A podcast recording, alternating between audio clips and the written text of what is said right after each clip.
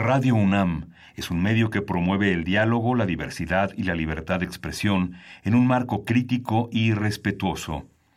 Los comentarios expresados a lo largo de su programación reflejan la opinión de quien los emite, mas no de la radiodifusora.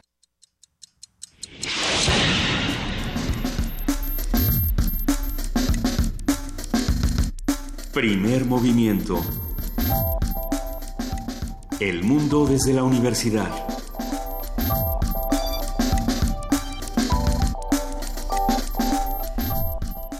Son las 7 de la mañana con 6 minutos en este miércoles 3 de enero. Estamos ya de regreso en primer movimiento o lo que queda de nosotros. ¿Cómo estás, Miguel Ángel Quemain? Hola, Juana Inés de ¿cómo estás? Buenos días. Buenos días, pues aquí aquí seguimos este, entre la afonía y el estupor, de estupor y temblores. En esta en este miércoles en este columpio que es la cabina de Radio UNAM en este columpio es la cabina de Radio UNAM. No hay que, no, no, es, no se alarmen, simplemente esto se mueve con cualquier cosa, lo cual pues ya no tiene el ánimo un poco disparejo. Pero no, básicamente eh, seguimos en este, pues en este año que parece que no se acaba, ¿no? Parece que 2017 no se acabó y que más bien ha tenido una continuidad. Un, un poco salvaje todo aquello que, que se planteó en 2017, todos esos esas cuentas pendientes pues ahí ahí siguen ahí hay una campaña electoral que no está proponiendo que más bien está está denostando y está diciendo cómo van a votar por este otro sí. Hay una hay un, sí hay un hay un intento por eh, por parte de los como de los dos candidatos punteros a la presidencia de la República, los precandidatos, aunque Andrés Manuel no es un precandidato, sino ya es un candidato aparentemente formalmente constituido, y José Antonio Mid, que eh, ponen el acento en el tema de la, del sistema penal acusatorio, de la cuestión del narcotráfico, de la seguridad y de fundamentalmente de la eh, de la seguridad y de la y poner el acento en la constitución de la federación que es el tema más vulnerado frente a los asesinatos y la violencia con la que terminó e inicia terminó 2017 e inicia 2018 y por supuesto frente a una a un a unos poderes locales que están muy en entredicho y a un poder judicial que otro tanto.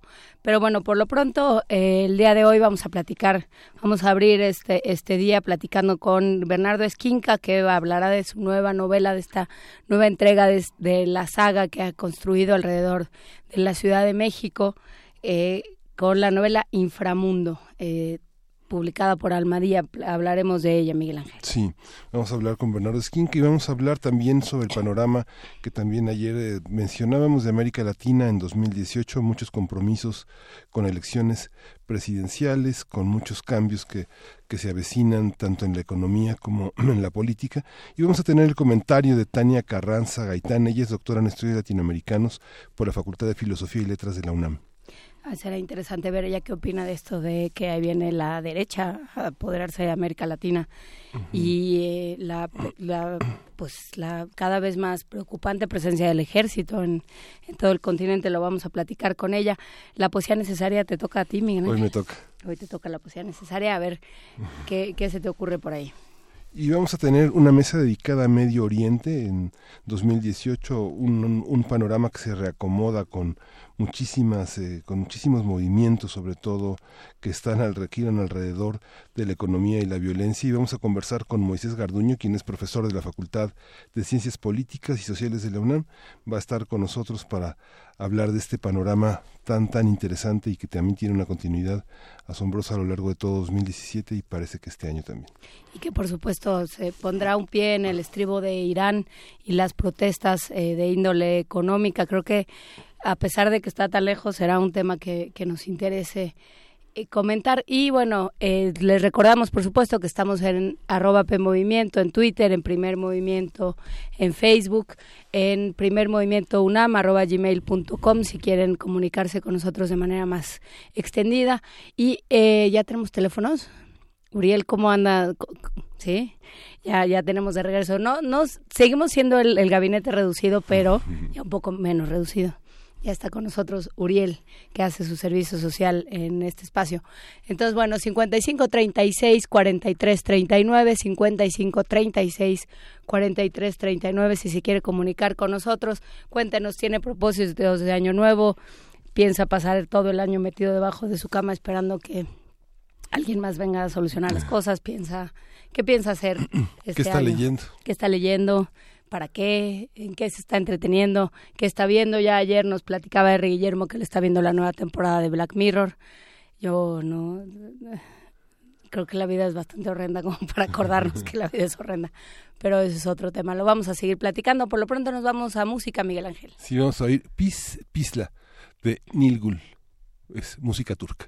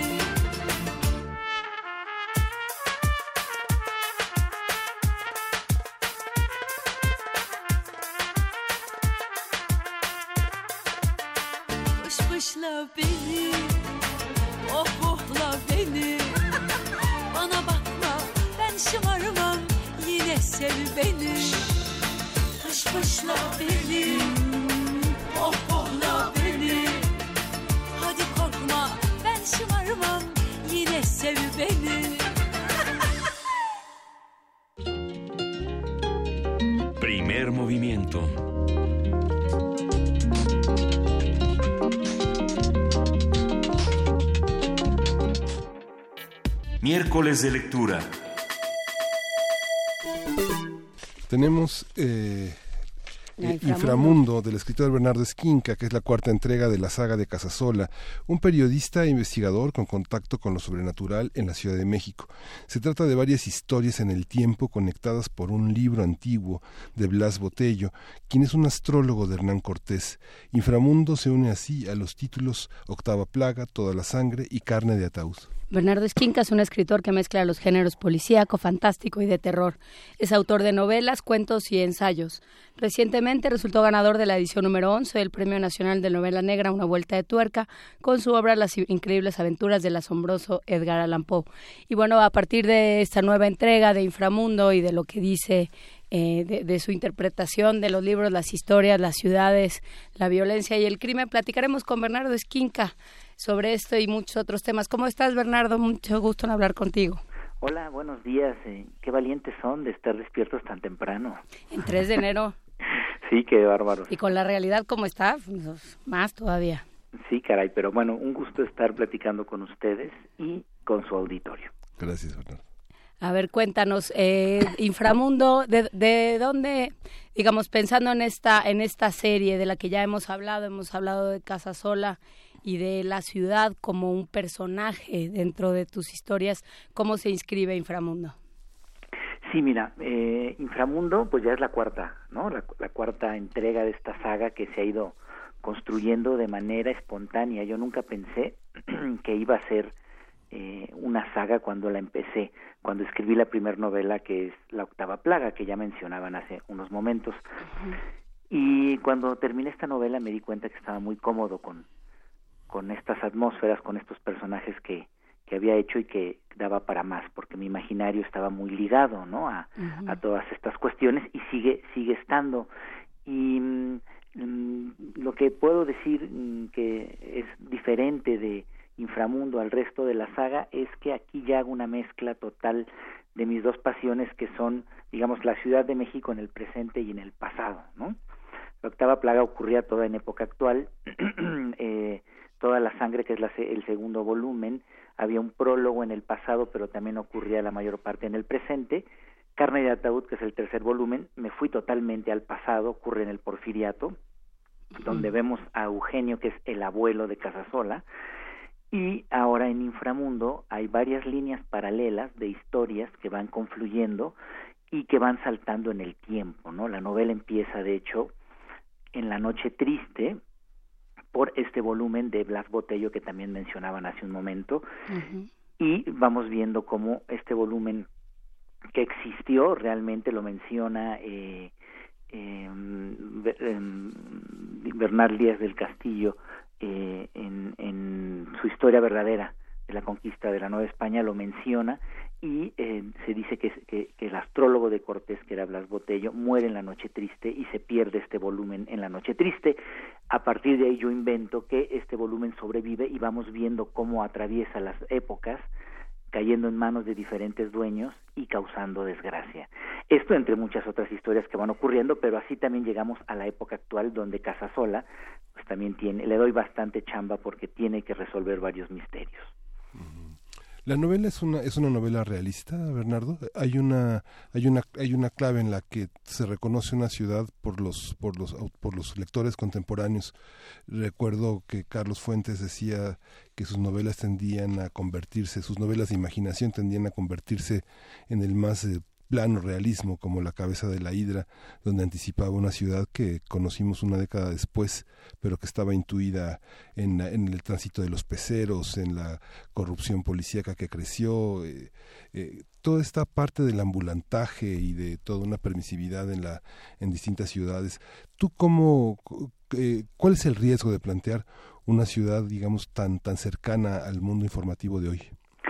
Yo creo que hago una mezcla.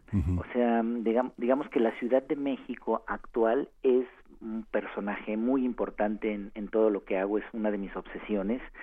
Eh, pero, sin embargo, eh, o sea, es solo una base la ciudad actual eh, y de ahí se quiebra todo porque entra lo fantástico, entra lo sobrenatural, entra el terror.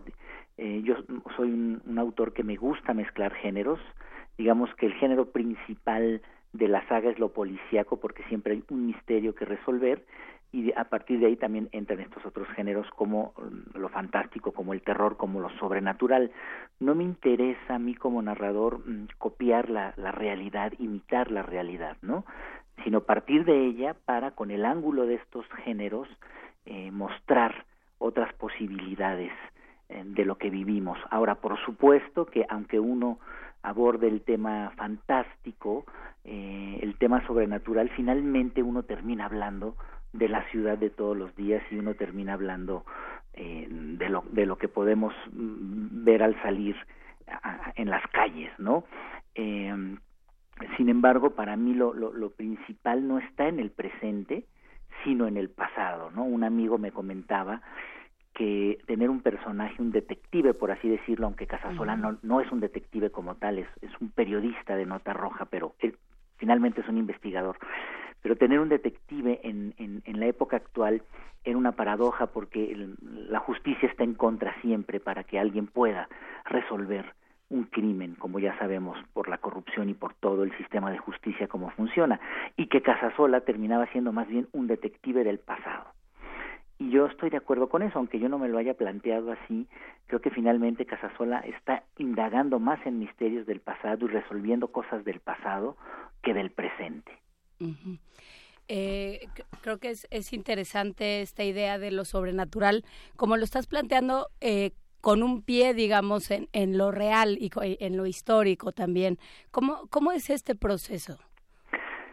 Sí, siempre estoy leyendo cosas que tienen que ver con, con el pasado de la ciudad porque soy un, un, obsesivo de estos temas, ¿no? Siempre estoy leyendo a los cronistas antiguos y también a los cronistas actuales como Héctor de Mauleón que eh, eh, siempre está indagando, ¿no? En el pasado de la ciudad desde una época o desde una visión muy muy contemporánea, pero también leyendo a los maestros como como Luis González Obregón, ¿no? Que nos ha enseñado que que hay una arqueología en los nombres de de las calles de, de esta ciudad y sobre todo en las del centro histórico y a partir de ahí también me vienen de estas lecturas muchas ideas de lo que quiero contar y plantear desde el presente, ¿no? Entonces cuando cuando iba cuando estaba planeando en mi cabeza, porque nunca tomo notas, soy muy supersticioso, repaso las ideas en mi cabeza hasta que las siento listas para sentarme a escribirlas. Eh, cuando planteaba Inframundo, sabía que quería contar una historia sobre librerías de viejo, las librerías de viejo de Donceles, sobre coleccionistas obsesivos eh, y que son tan obsesivos con, lo, con las piezas que quieren cazar en sentido metafórico y literal que son capaces de matar por obtenerlas, ¿no? Pero no sabía, mm, ah, sabía que también tenía que ver con la Inquisición y que tenía que ver con un libro maldito, pero no sabía qué libro iba a ser ese. Entonces justamente leyendo estas crónicas del pasado es como di con el, el libro de Blas Botello y, y mm, me pareció que era justamente eh, la pieza que amarraba todo, ¿no? Y entonces a partir de ahí eh, eh, fue cuajando toda esta historia, que también tiene que ver con la esquina maldita de Argentina y Guatemala, ahí en el centro histórico donde está ahora las ruinas del Templo Mayor, y que también todo eso es real, ¿no? Todo lo que ha pasado y que cuento yo que ha pasado en esa esquina donde estaban las casas de los Ávila, que eran hijos de conquistadores que conspiraron contra la corona y que después fueron descubiertos y ejecutados, decapitados en, en, la, en la entonces Plaza Mayor. Y luego ahí estuvo la, la casa de Melchor Pérez y Soto, que era un maestro de obras de catedral, que tenía libros prohibidos y que murió en las cárceles secretas de la Inquisición.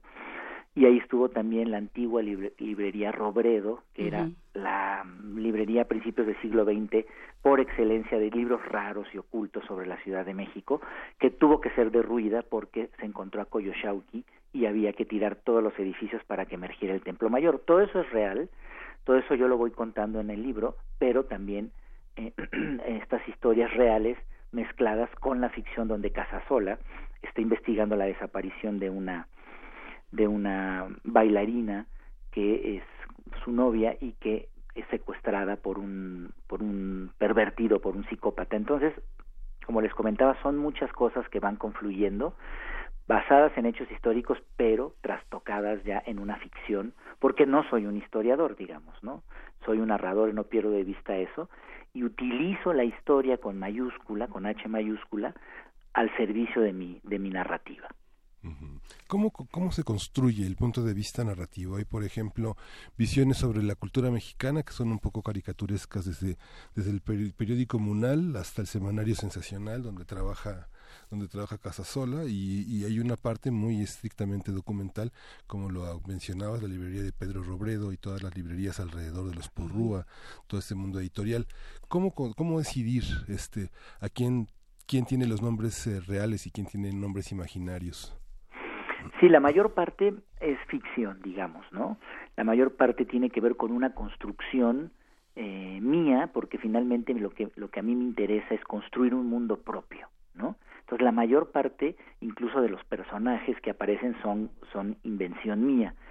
Sin embargo, voy tomando todas estas cuestiones, pepenando, por así decirlo, eh, históricas que siento sirven a mi ficción, porque además lo que me interesa mucho es darle una profundidad a lo que estoy narrando. Entonces, para mí la Ciudad de México es como un palincesto, ¿no? Digamos que son capas sobre capas sobre capas de historia, de leyendas, y esta riqueza a mí me sirve para trasladarla en la medida de lo posible a mi narrativa. Entonces, el lector de la saga Casasola o de mis cuentos, que tienen también estas características, van a encontrar una trama, digamos, eh, una trama que busco que sea envolvente, que sea vertiginosa. Sin embargo, van a, van a ir encontrando todas estas capas, todos estos significados que nos trasladan al pasado, ¿no? Al pasado remoto de la ciudad y que además sirve creo yo, como, como, como hacían los escritores colonialistas de principios, llamados así, colonialistas de principios de, siglo XX, como Artemio de Valle Arispe, que finalmente ahí encontramos en todas estas historias y en todo este pasado unas señas de identidad muy importantes para entender de dónde venimos los mexicanos, ¿no? Digamos que estas cuestiones, estas historias muy ligadas a lo sobrenatural, pero que tienen una base de historia, nos dicen mucho de dónde venimos, ¿no? Eh, por eso también hice junto con Vicente Quirarte esta antología de Ciudad Fantasma, que es relato fantástico de la Ciudad de México, porque también ahí eh, hay muchas claves para entender de dónde venimos. Entonces siempre esta búsqueda del pasado nos remite al presente, al ciudadano de a pie que recorre la ciudad y que puede ver en estos edificios, en estos callejones, en estos recovecos, muchas cuestiones que nos van a decir nuestro ADN. Yo me quedé muy sorprendida con eso de que no tomas notas, porque entonces no sé cómo le haces, pero bueno, tú sabrás. sí, bueno, mira, es que yo siempre he dicho que cada escritor debe, debe encontrar el método que le funciona, ¿no? Tengo colegas que sí son eh, muy puntillosos y tienen em, tarjetas y ficheros y archiveros. Yo no lo hago porque cuando tomo notas, por alguna cuestión cósmica, eh, eso se, se, se, frustra, ¿no? Entonces lo que hago es que, la, digamos, la trama que tiene que ver con, con, con, el desarrollo de los acontecimientos es lo que voy repasando obsesivamente en mi cabeza mientras me baño, mientras estoy en la cola del banco, caminando por la calle, estoy, o antes de dormirme, repasando qué, va, qué puede ocurrir en esta trama pero digamos que las cuestiones históricas eh, lo que hago es tengo mis libros de investigación y voy subrayando no voy subrayando las partes que creo que pueden servirme y esos libros los tengo sobre mi escritorio ya cuando estoy sentado trabajando la novela y entonces acudo a estas páginas subrayadas. Es un truco en realidad, ¿no? Porque es otra manera de, tomar notas. De tomar notas, pero pero digamos que ese es, ese es el método que a mí me funciona y que este, estoy consultando estos libros y lo demás está en mi cabeza y que además me sirve para no perder el hilo, estar para, para estar totalmente inmerso en ese mundo pues repasándolo en mi cabeza para no soltarlo, ¿no? Ya cuando uno empieza a soñar con eso, con los personajes, con las tramas, o se despierta pensando en eso, es que uno ya está, ya está totalmente obsesionado con lo que está creando y creo que eso funciona para que la, la narrativa fluya, ¿no? En la infancia en las infancias donde se construye eficazmente la culpa para el mundo adulto. Eh, recuerdo las tradiciones y leyendas de la colonia que eran lecturas como muy obligadas y a todos los que hacían algo eran castigados o desaparecían misteriosamente o tenía que haber alguna fuerza superior que estaba ligada a la divinidad o a la justicia. En esta, en esta, en esta, en este aspecto, Bernardo, cuando un autor está inmerso en un mundo cada vez más políticamente correcto, cómo, cómo lidiar cómo lidiar con eso, ¿no? Yo pienso, por ejemplo, era bienvenida la literatura de Manuel Vázquez Montalbán porque estaba de alguna manera ligada a la izquierda española, a, un, pensamiento muy progresista, pero después vinieron otras literaturas, eh, sobre todo en, las, en los Estados Unidos y en Inglaterra, muy políticamente incorrectas. Hoy pones a Daphne una una una exteibolera que vino en escort y que es secuestrada por un este por un psicópata este cómo que, que parece que eh, es hoy el tema de la primera plana en muchos periódicos el asesinato de las escorts este, ¿cómo, ¿Cómo lidiar con eso políticamente correcto, Bernardo? Con el tema de la mujer, con el tema del periodismo, con el tema de la libertad de expresión, de la política, de la corrupción. Sí, mira, es muy interesante lo que mencionas porque yo, yo creo, eh, al menos eso creo yo, eh, aunque uno siempre es el menos indicado para juzgar su propia obra, que mm, mi obra está desprovista absolutamente de, de, cuestiones políticas, porque así soy yo, digamos, ¿no? Eh, eh, soy una persona bastante apolítica, pero, pero sin embargo, es inevitable que las cuestiones que nos afectan a todos los mexicanos y a todos los que vivimos en la Ciudad de México, todas estas violencias, todas estas cuestiones que por supuesto a todos nos tienen muy molestos o con miedo, todas las cosas terribles que pasan en la sociedad y en nuestra cultura, es inevitable que eso permee mi escritura, aunque yo no me lo proponga, ¿no?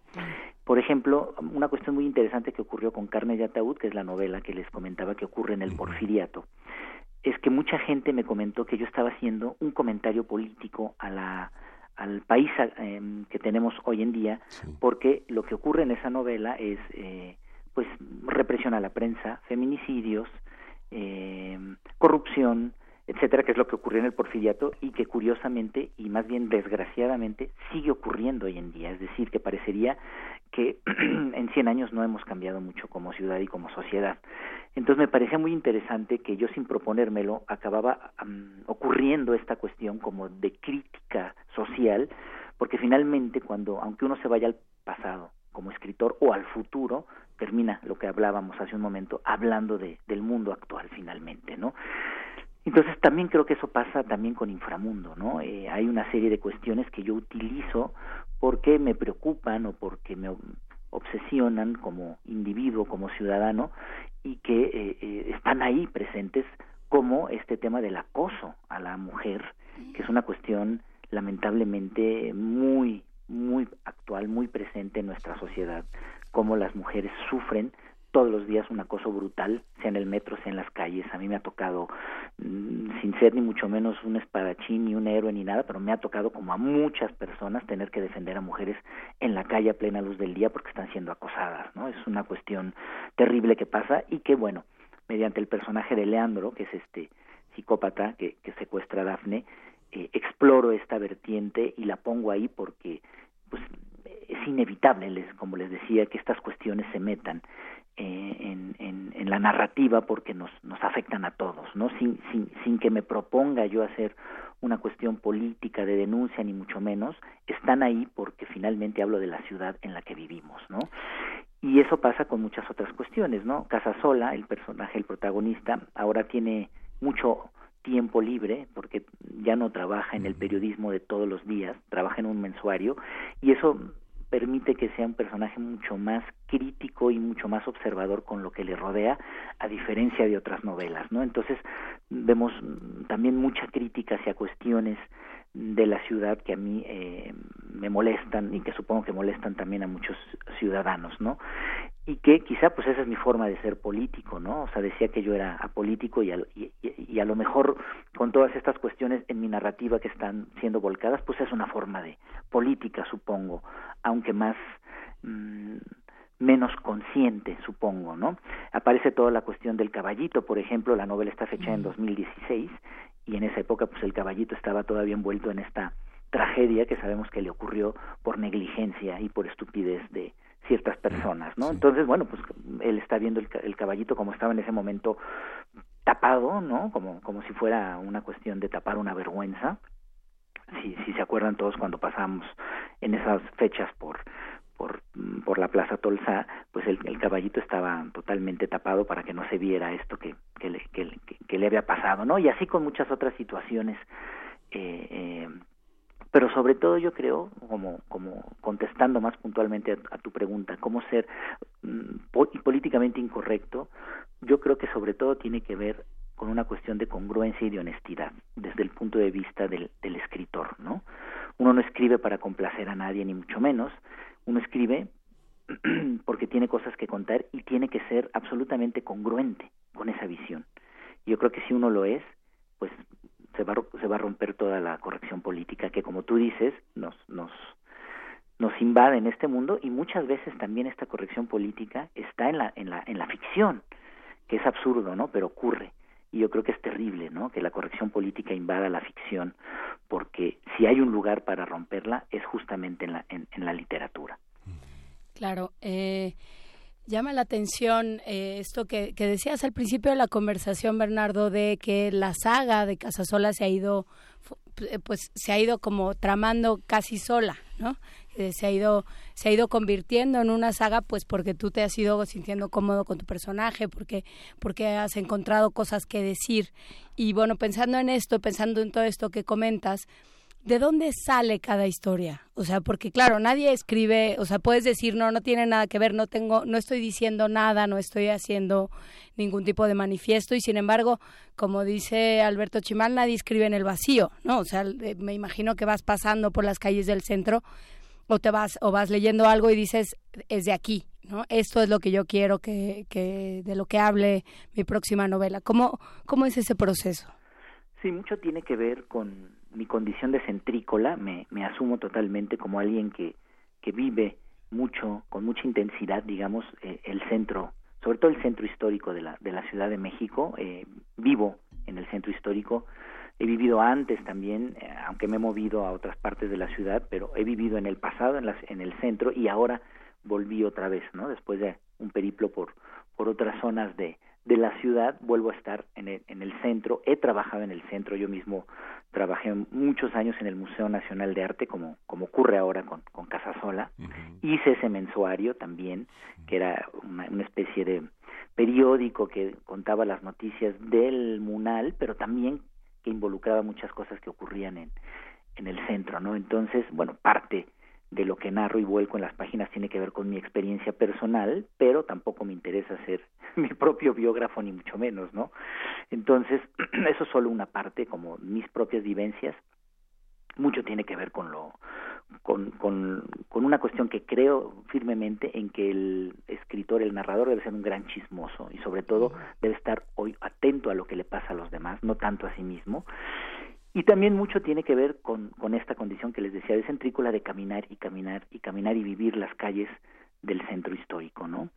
Eh, eh, como les decía, he trabajado en el centro, vivo en el centro, entonces recorro mucho estas calles y eh, son ellas mismas, la ciudad misma, la que me cuenta estas historias, ¿no? Siento como, como que la ciudad me, me indica, ¿no? qué es lo que debe narrarse y yo solo tengo que estar atento a estas cuestiones, ¿no? Son es como como si la ciudad misma fuera un libro abierto que pide ser contada, ¿no? Hay tantas cosas afortunadamente que es inagotable, pero mucho sale de esta experiencia de estar inmerso y atento a lo que ocurre en estas en estos recovecos que, que todos recorremos, ¿no? Cuando vamos para, para el centro, ¿no? De ver ciertos edificios, por ejemplo, o de meterme a las catacumbas de catedral, como eso, eso es lo que ocurre y narro en toda la sangre, ¿no?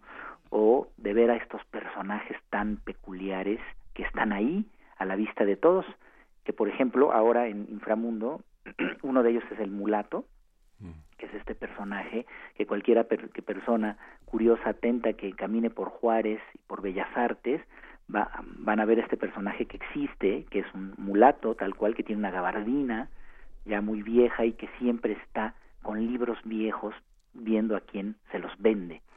Entonces, bueno, este personaje, pues cuando yo lo vi sabía que me iba a servir perfectamente para esta trama, justamente que tiene que ver con libros viejos, con libros raros, con libros malditos, y ya yo lo transformo en, en una especie de demiurgo que está ahí haciendo que ciertos vórtices y puertas que no deberían abrirse se abran, ¿no?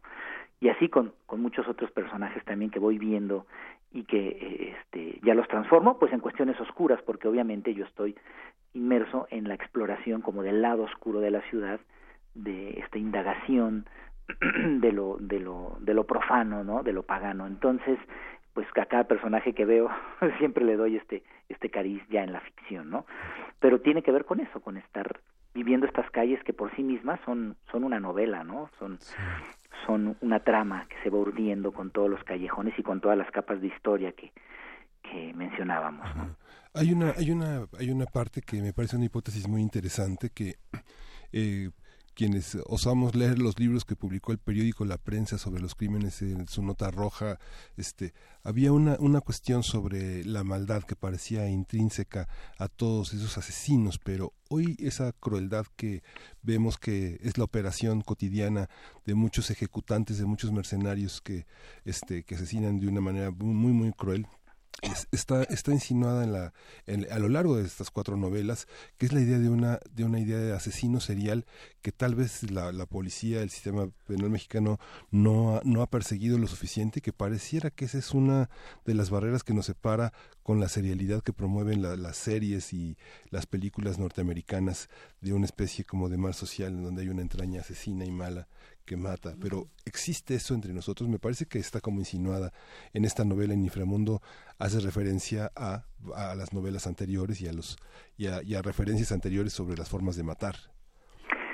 Sí, bueno, es parte de la saga Casasola también, digamos, de su, de su núcleo, ¿no? De parte de, de sus eh, motivos principales de exploración es el tema de la nota roja, ¿no? Que es un tema que a mí me, me interesa porque es una cuestión muy compleja, creo, el tema de los sucesos narrados, y los sucesos trágicos narrados en este tipo de periodismo que, que, tiene mucho arraigo en México y que además la manera en que es, narrado es casi única en el mundo, ¿no? Es algo que mezcla una cuestión muy gráfica de violencia, eh, eh, muy explícita, pero a la vez con un humor negro tremendo, ¿no? unos, unos unas cabezas, unos, unas, unos llamados de nota muy, muy peculiares, ¿no? Como, como sabemos, no, no, no necesitamos comprarlo y leerlo, simplemente verlos, ¿no? En los puestos de periódicos, muchos transeúntes pasan y se detienen nada más a ver la, la portada y lo que dicen, sabemos que es una cuestión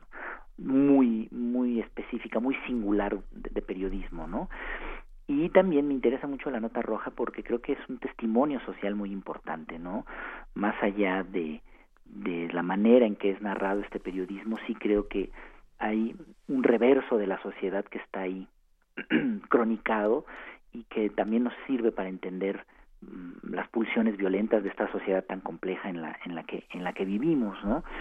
Y mm, creo que también pero cada sociedad de cada país tiene sus propias dinámicas y cada época también va marcando distintas dinámicas de, de los procesos de la criminalidad, ¿no? Eh, los, los modos operandi de los asesinos o del crimen organizado, cada época va teniendo un sello particular y la crónica periodística va dejando, policíaca, va dejando testimonio, ¿no? De estos distintos métodos, de este proceso histórico, que además creo que para entender también parte de la historia del país, no solo tiene que ver con la política o con la historia de me refiero a los hechos históricos de los héroes o de los próceres etcétera sino que también para entender mm, a este país y, sus distintas épocas tiene que ver con su relación con el crimen y con y con y con los sucesos sangrientos con las tragedias que han ocurrido no entonces bueno yo intento de algún modo también en esta saga ir analizando este fenómeno tan complejo de de la nota roja y en particular el de los asesinos seriales que también es un tema que, que me interesa.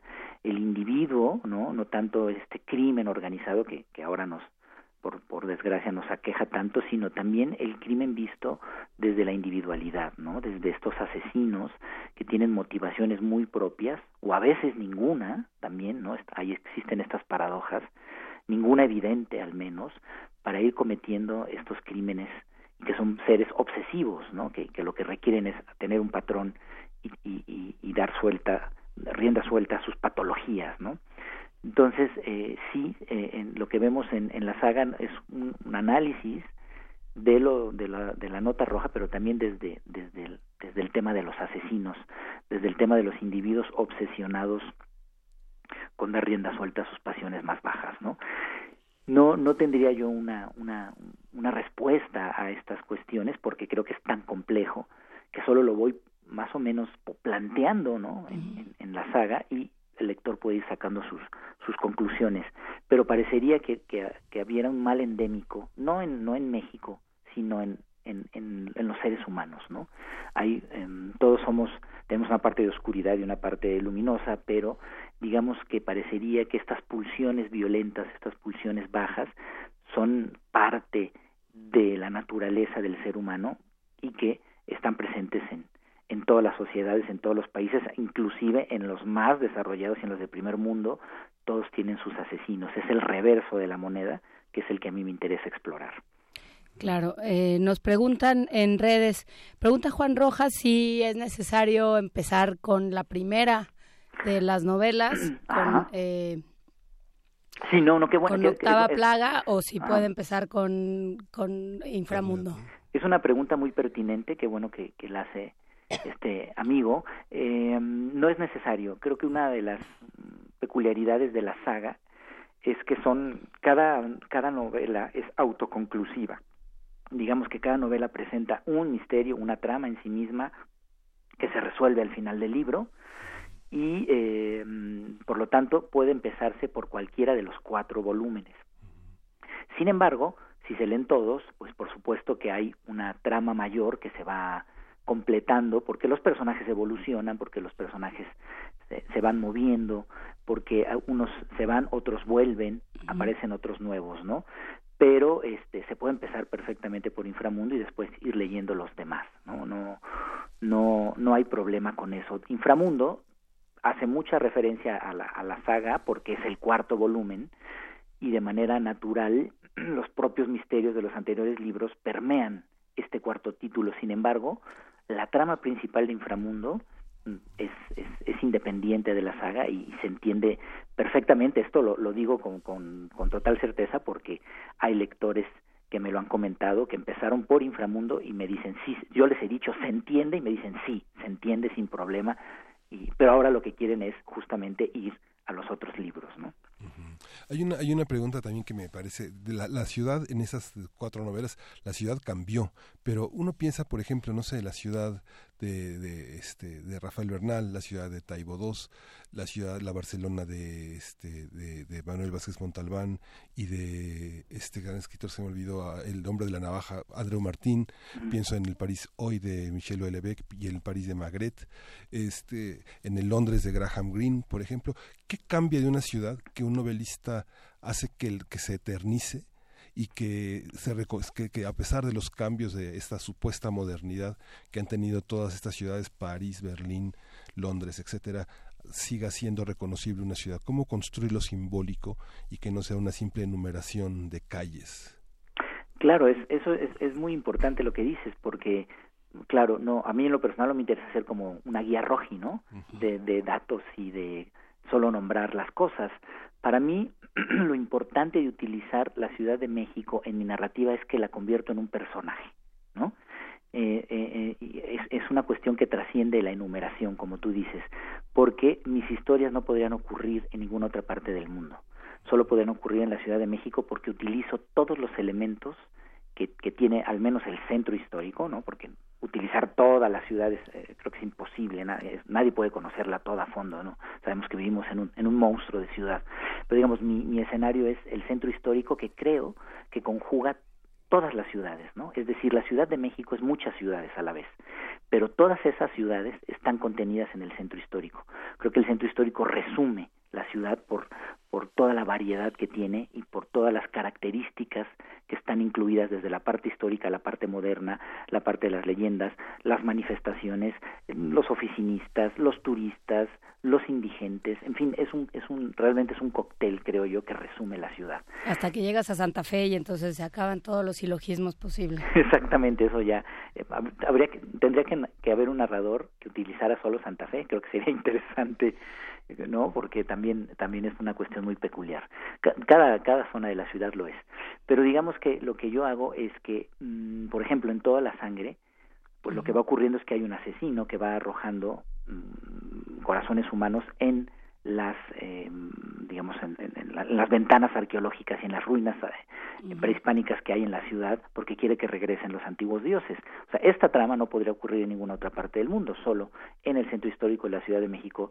vemos que hay estas pirámides y que, están ahí, que podemos tocarlas, ¿no? Entonces, utilizo eh, los elementos de la ciudad que son, eh, que le dan un significado y le, que, le dan historia y los involucro en la trama, ¿no?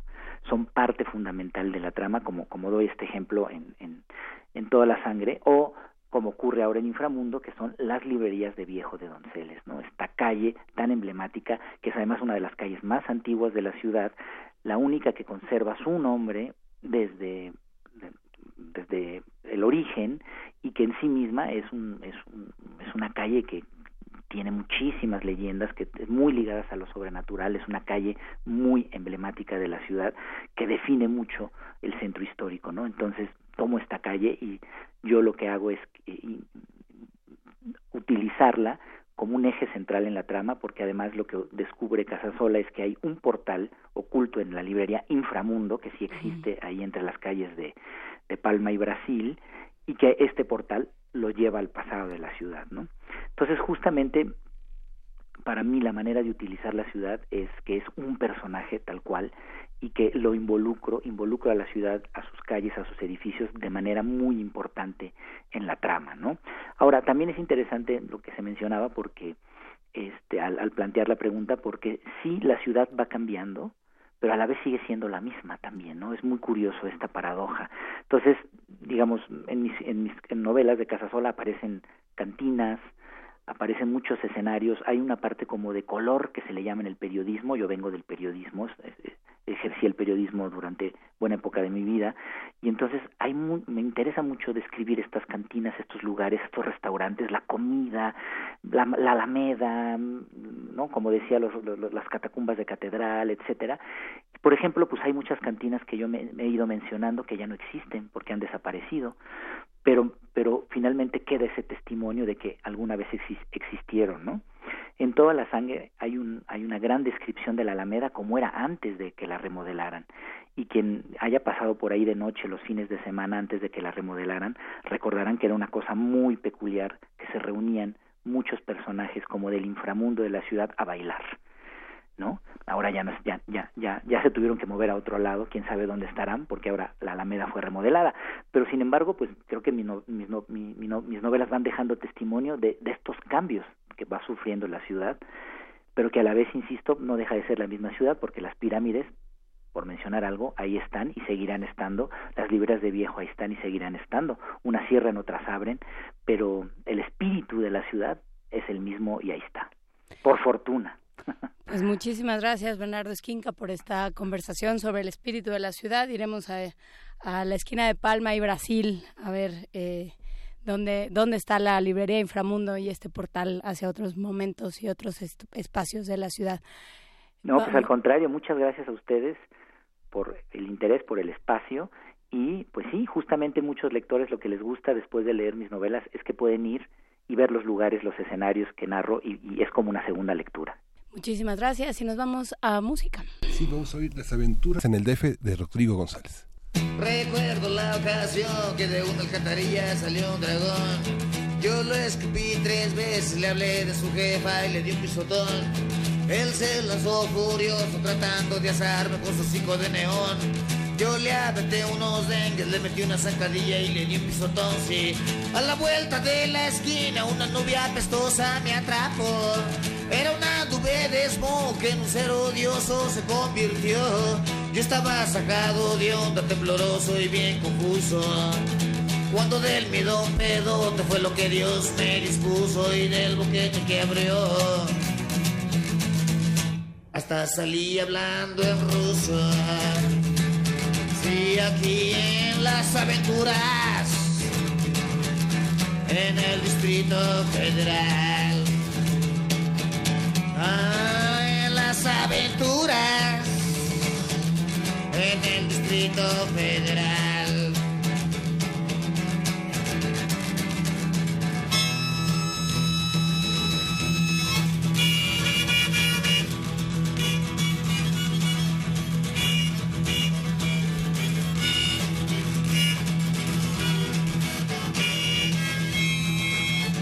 Otra vez tomé un camión que jugaba en las carreras allá por revolución. Estaba lleno de ratas que sacaban la cartera y las almas de bolón. El camión mataba a gente, les tronaba la cabeza para sacar su satisfacción. El chofer era un chacal que comía la masa gris de los muertos en cuestión. Fue el cine de medianoche, me violaron tres mujeres en la esquina de un rincón. Me regalaron hierbas, sus teléfonos, pastillas y hasta dos litros de ron. Y en mitad del celuloide cuando la gente va viendo la parte mejor. Que llegan los panchitos y el grito de los apaches El desmadre que se armó, sí Luego fueron los pitufos Y en el bote me amaneció. Justamente aquí en las aventuras En el Distrito Federal. Si aquí en las aventuras en Distrito Federal. Yo mejor me desafano y me voy a Tepoztlán para ser más espiritual. Ahí nos vemos, mi hermano. No sé qué tienen mis ojos que ya veo por animal. Me siento medio loco, paranoico, es que soy de supersónico y demás. Luego traigo a tu hermana. Espero que en este iris no te vayas a enojar aquí. Eh las aventuras en el Distrito Federal. Sí, las aventuras en el Distrito Federal. Ah, las aventuras en el Distrito Federal. Yeah, yeah, yeah, yeah, yeah, yeah, Simón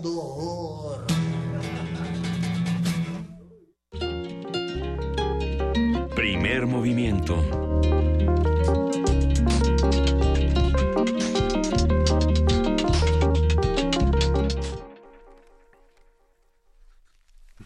Son las 7 de la mañana con 57 minutos. Nos quedamos hablando sobre libros, sobre, sobre Rodrigo.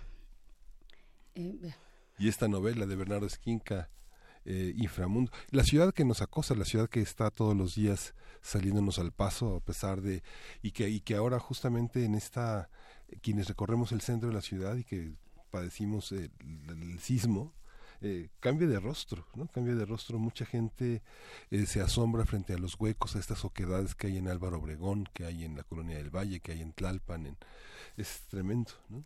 Sí, este, creo que, bueno, no sé, quienes estábamos en la Ciudad de México, cerca de, de alguna de algún lugar donde se escuchara la alerta sísmica el 25 de diciembre a las dos y media de la tarde, que alrededor de las dos y media de la tarde que empezó a sonar la alerta sísmica, creo que tuvimos ese momento eh, de pensar ahora que vamos a perder. Sí. Y bueno, sucede con los sismos, pero también sucede con los cambios que van viviendo las ciudades. Creo que fue muy interesante esta conversación y esto que tú planteabas, Miguel Ángel, de cómo nos van cambiando las ciudades y qué hace que una ciudad permanezca eh, fiel a sí misma, ¿no? Lo que sentimos cuando de pronto mí me acaba de suceder con la, la farmacia del barrio que se convirtió en farmacia del ahorro. Entonces sientes que te quitaron un pedazo de tu historia, ¿no? Sí, sí, sí. Sientes que ya, que, sientes sí una, una pérdida, ¿no? Y como las ciudades son aparentemente inmutables, pero de todas maneras nos van cambiando y cómo se van convirtiendo también en personajes. Eh, por supuesto, el Londres de Conan Doyle o hablabas tú de la Barcelona de, de, de Carballo, del detective Carballo, de Manuel Vázquez Montalbán y de, por supuesto del, de la Ciudad de México de Paco Ignacio Taibo II, de, eh, de Velasco Shane, su, su personaje, el barrio chino del complot mongol, la calle de Dolores, todo esto son eh, forman parte de las ciudades como, como personaje, también eh, Lima de Bryce Echenique, del Mundo para Julius tantas otras. ¿Qué, ¿Cuál es su ciudad? ¿Qué ciudad se cuenta en, las, en lo que están leyendo, en lo que están viendo, en lo que están viviendo? ¿Cuál es, si tuvieran que elegir una ciudad donde ser contados, cuál elegirían? Cuéntenoslo. Estamos en arroba P Movimiento, estamos en Primer Movimiento en Facebook. Y bueno, pues seguiremos con este y otros temas durante nuestra próxima hora. Por lo pronto, puede aprovechar para ir a hacer otra cosa que ahora vienen los promocionales del Instituto Nacional Electoral. Regresamos a primer movimiento. Primer movimiento. Hacemos comunidad.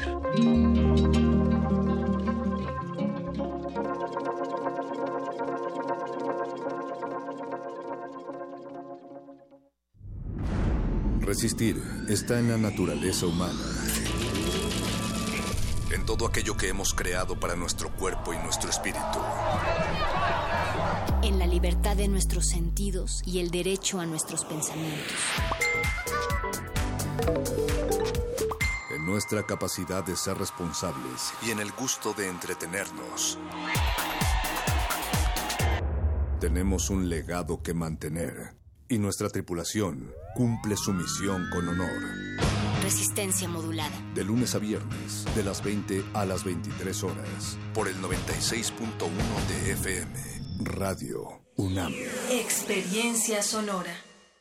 Durante años hemos trabajado en proteger el medio ambiente y lograr nuestras propuestas. Entendimos que protegiendo solo el medio ambiente, la otra mitad, la de tus necesidades básicas como tu economía y seguridad, requieren de mayor atención y mejores resultados. Soy José Antonio Amid, precandidato del Partido Verde a la presidencia. Soy un ciudadano sin militancia política y un servidor público con experiencia. Militantes verdes, apóyenme la votación interna y cuidemos juntos el ambiente entero de nuestro país. Partido Verde, dirigido a los tres tipos de afiliados del Partido Verde Ecologista de México e integrantes de su Consejo Político Nacional. En diciembre nos preparamos para Navidad. Preparamos nuestras casas para estar en familia. Preparamos nuestro espíritu para renovar el cariño y los buenos deseos. Este año yo me he preparado de una forma muy especial. Estoy preparado para trabajar muy duro por ti y los tuyos, porque la única manera de salir adelante es estando preparados. Yo estoy preparado y quiero que te prepares porque viene lo mejor para México. José Antonio Mid, precandidato del PRI a la presidencia de la República. Mensaje dirigido a los miembros de la Convención Nacional de Delegados. PRI. Tú, que cuando ves las noticias del gobierno actual piensas, ¿estaríamos mejor? Con ya sabes quién. A ti que durante el gobierno de Calderón pensabas, ¿estaríamos mejor con ya sabes quién? A ti que después de ver lo que hizo ya sabes quién en la Ciudad de México, llevas 12 años pensando que estaríamos mejor con ya sabes quién. A todos ustedes les tenemos una gran noticia. Sí estaremos mejor y ya sabemos con quién.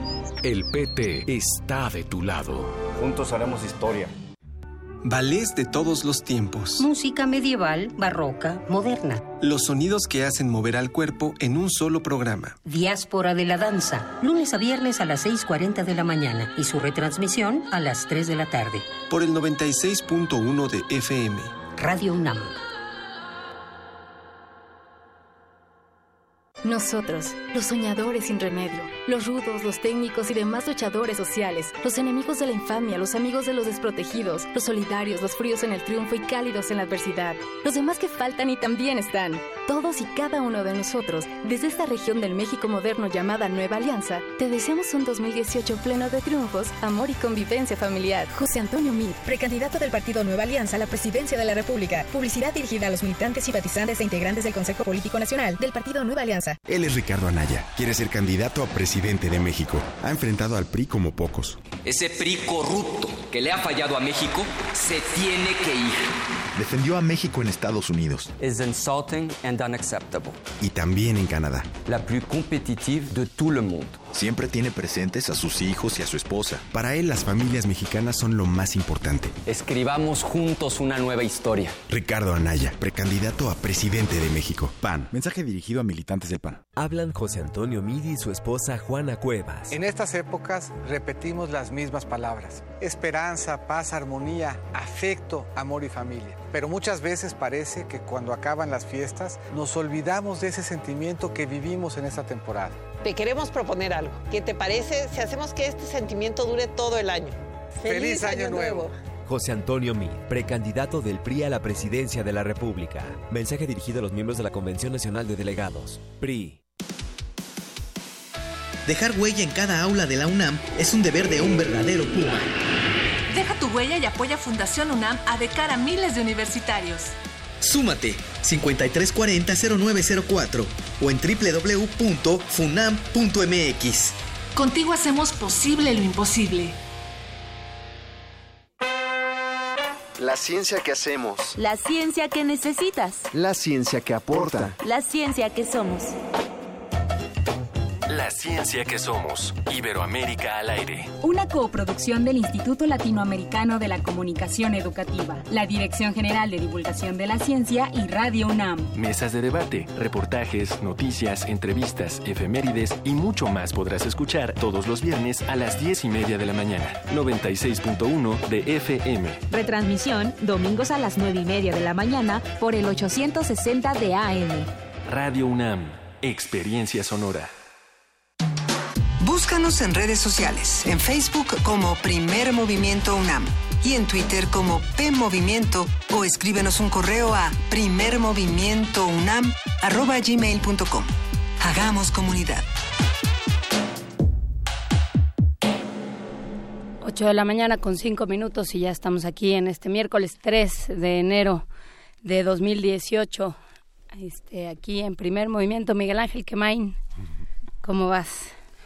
Pues bien, en esta primera, en esta primera hora que ya transitamos, fue muy interesante la conversación con Bernardo Esquinca porque pone en discusión muchas de las cuestiones que hoy vemos en la ciudad, la criminalidad, la libertad de expresión, la relación del periodismo con el poder, eh, los contendientes a la jefatura de gobierno que de alguna manera nos hacen ver cómo se ha gobernado esta ciudad y, y las pocas expectativas que, que, tenemos de, mejora con los candidatos que dicen que no que no van a, no, que no, no, es tiempo todavía de proyectos sino de que los conozcan no no mejor sí que nos digan no para que los conocemos mejor que nos digan qué quieren hacer y qué van a hacer por la reconstrucción de esta y de muchas otras ciudades en la República. Ya nos dijo Miguel Ángel Gemirán que él si se va a contar se va a contar en San Francisco California o en Estocolmo y muchas gracias a todos los que ya me mandaron eh, remedios para la garganta. Ya este, hoy me voy a poner en manos de, un, de la ciencia, se los prometo. Pero bueno, por lo pronto vamos a una postal sonora que nos mandó Uriel Gómez. Fíjense nada más. ¿Desde dónde? Desde el Mercado de San Juan de Dios en Guadalajara. Es una, una postal sonora de este espacio que ha sido muy, muy golpeado por los operativos y por esta reforma en la ciudad de Guadalajara.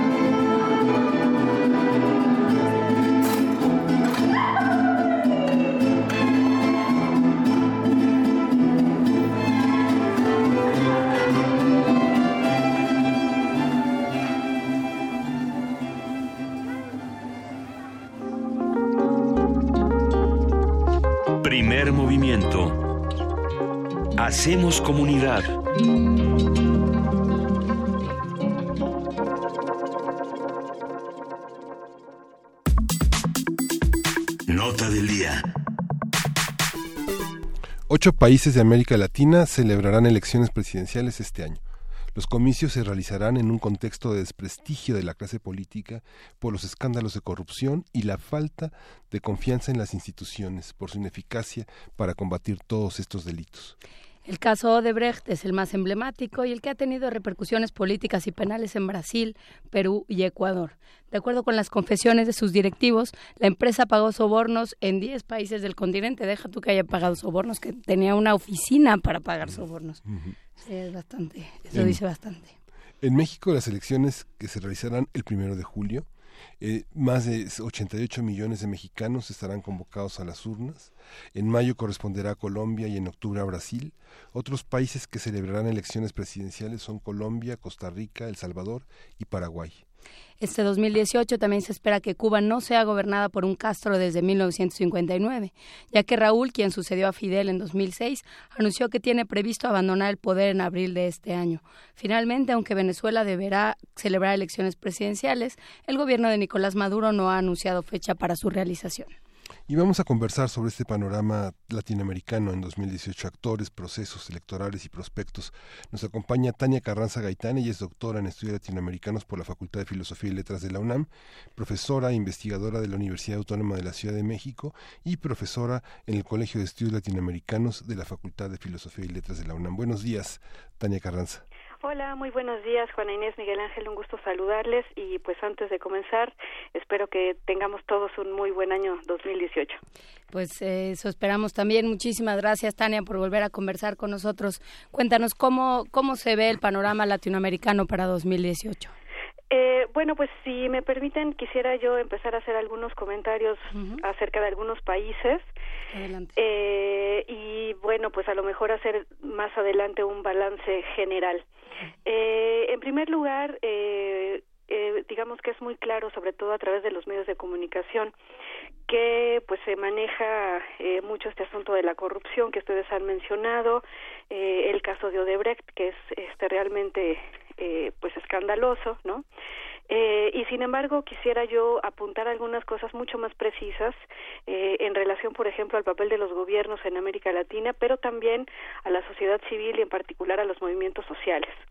eh, por ejemplo, en el caso de Argentina, eh, los el gobierno de, de, Macri, como se sabe, pues es un gobierno que no solamente ha tenido una política eh, antilaboral, eh, anti eh, desarrollo social, eh, políticas que, por ejemplo, iniciado este año, pues eh, anuncia, anuncian una reducción al gasto social en un 5%, eh, nuevamente los tarifazos que incluyen, por ejemplo, el aumento del transporte en un 100%, eh, etcétera, sino además, pues lo, eh, los despidos de manera eh, sostenida, eh, afectación a los contratos de los trabajadores, eh, afectación directamente a las industrias y a los servicios, eh, por ejemplo también la cuestión en contra de los de los mapuches una represión este pues sin precedente eh, en contra de, de, de grupos indígenas eh, etcétera.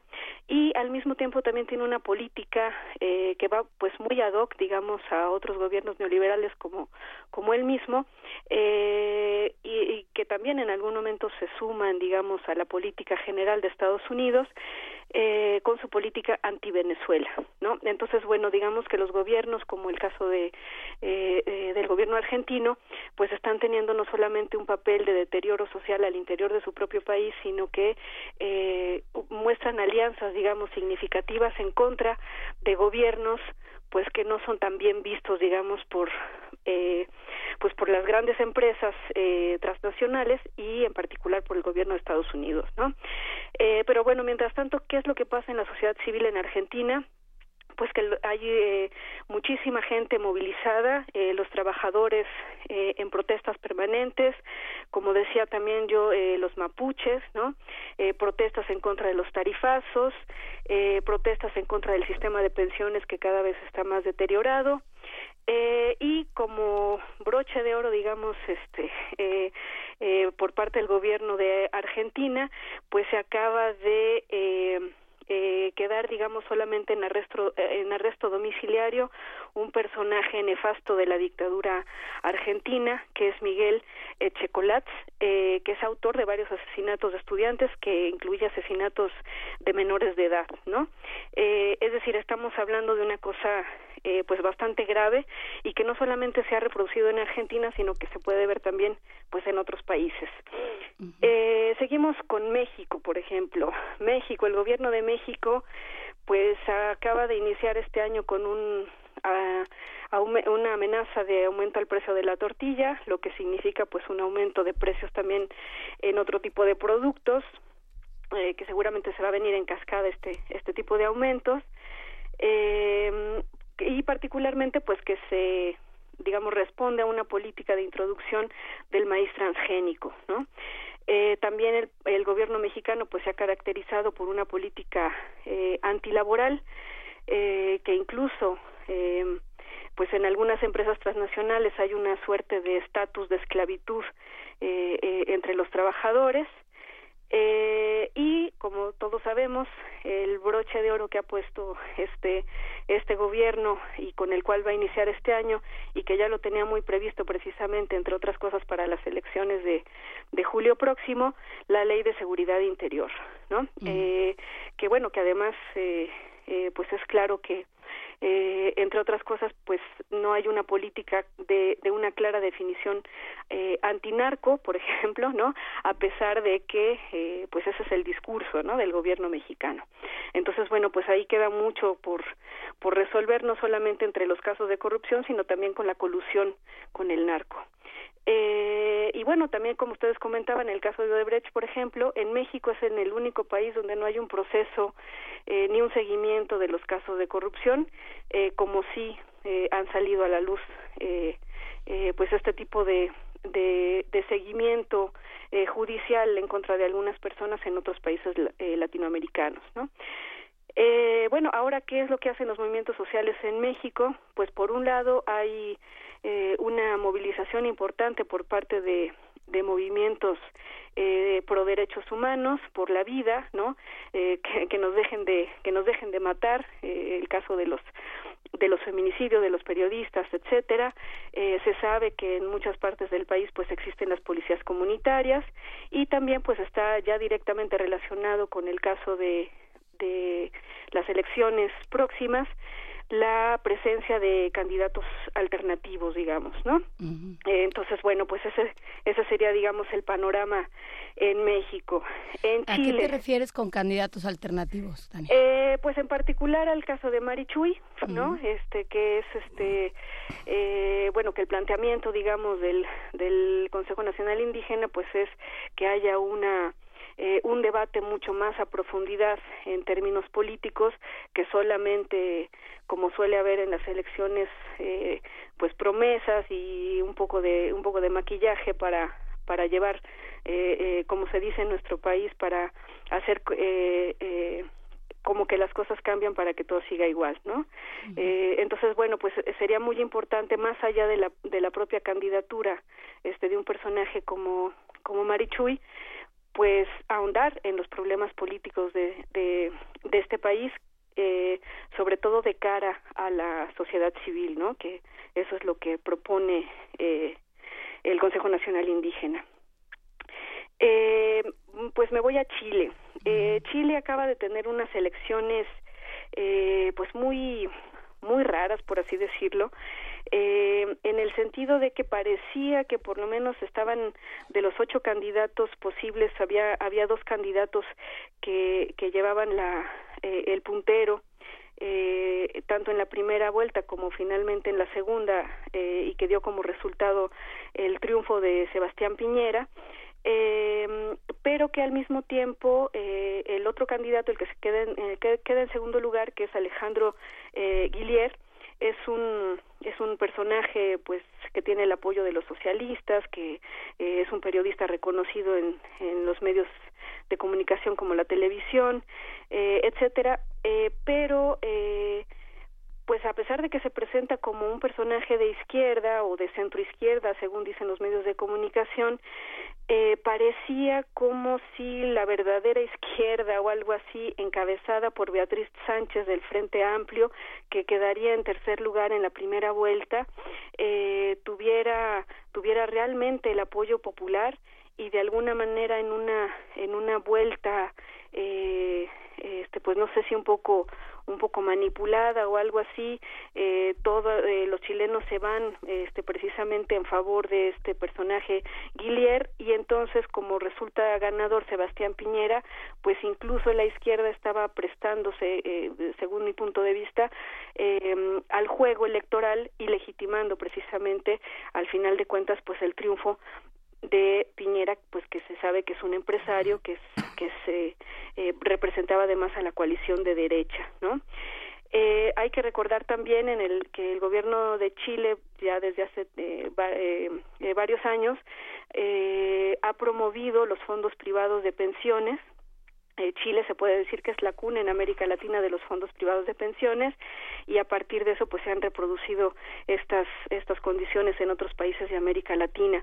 Es decir, nuevamente aquí nos encontramos una política más bien de corte neoliberal, eh, de reducción al gasto social y además eh, en este caso particular con ganancias directas hacia a los empresarios a partir de que ellos controlan eh, pues un derecho de los trabajadores como es un retiro y una pensión no eh, por parte del movimiento social en Chile pues hay que recordar que por lo menos desde el año 2010 las protestas estudiantiles están a la orden del día eh, eh, es muy interesante este proceso de, de, estudiantes porque no solamente se trata de la defensa de la educación pública, sino también eh, hacen una suerte de reconocimiento de la memoria histórica eh, reciente en su país. Eh, en el sentido de que bueno la dictadura eh, entre otras cosas una de las de los objetivos que tiene pues es la promoción del miedo no eh, para para controlar y entonces estos estudiantes como una nueva generación de chilenos pues propone la revisión eh, precisamente de, de de esta memoria histórica y de que no se olvide eh, y también de que se haga justicia no eh, nos vamos ahora a eh, Centroamérica Honduras. Eh, Honduras pues acaba acaba de tener otro otra especie de, golpe de estado como el que eh, sucedió en este país en 2009 eh, en este caso un, eh, eh, se trata de que un candidato eh, el, el propio presidente vuelve a ser candidato cuando la constitución hondureña prohíbe la, la reelección. No solamente se establece a partir de una de cuestiones electrónicas un fraude electoral sino que directamente hay una suspensión de la garantía de las garantías individuales eh, eh, con pretexto de la ley antiterrorista pero lo que se construye pues es un estado de sitio y un, e incluso un toque de queda durante la noche que finalmente favorece ese fraude electoral. Lo que hay por parte de los, la movilización social en, en Honduras pues ya también tiene muchos años y tiene tiene mucho tiempo también de resistencia entre los indígenas, los negros, los ecologistas. Y bueno recordemos hace poco el caso de de Berta Cáceres que es un eh, eh, es un caso no solamente de una la muerte de una eh, activista medioambiental. Eh, también quiero mencionar que en estos últimos años ha habido 113 asesinatos de activistas del medio ambiente, sino que este pues se trata de una mujer este luchadora que eh, pues había eh, defendido las tierras de Honduras, eh, incluso también a, a costa de, de, en contra pues de las transnacionales, ¿no? Entonces, bueno, se trata en este caso ya de una sublevación colectiva de muchos grupos, protestas, huelgas, hay un, hay toma de carreteras importantes porque hay que recordar que los países de Centroamérica pues son eh, bastante pequeños en comparación a otros a otros lugares y que las vías de acceso pues conectan digamos toda Norteamérica con, con toda Centroamérica entonces la toma de carreteras en este país pues no es lo de menos no eh, el Estado hondureño pues ha eh, respondido a través de, de represiones eh, a estas protestas anti, antifraude electoral. Eh, nos vamos a Perú.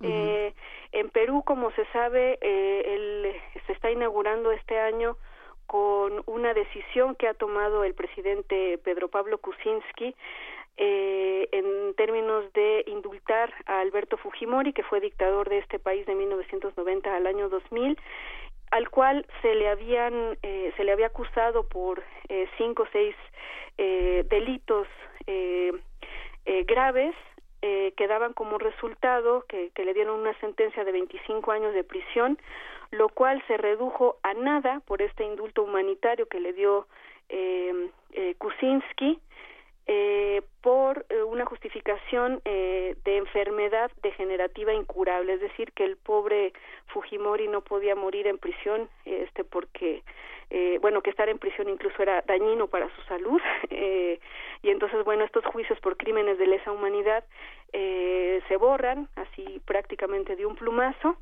Eh, cuando se sabe además, pues que entre, otras cosas de los, los crímenes que cometió Fujimori, pues fue en contra de, eh, particularmente de mujeres indígenas, eh, eh, promoviendo eh, su esterilización eh, involuntaria de, de, miles de mujeres, ¿no? Y eso es, eh, pues, precisamente lo que tenemos en, en, en este panorama en cuanto a los movimientos sociales en Perú, ¿no? Estas protestas por no solamente por el, indulto, sino protestas indígenas permanentes eh, por estos casos de por estos crímenes cometidos, ¿no? Eh, finalmente nos vamos a Brasil. Eh, Brasil pues es a lo mejor uno de los casos más emblemáticos junto con eh, eh, México, este dado que eh, ustedes ya lo comentaban, bueno y, y de Paraguay también, ¿no? que, que este año va va a tener elecciones.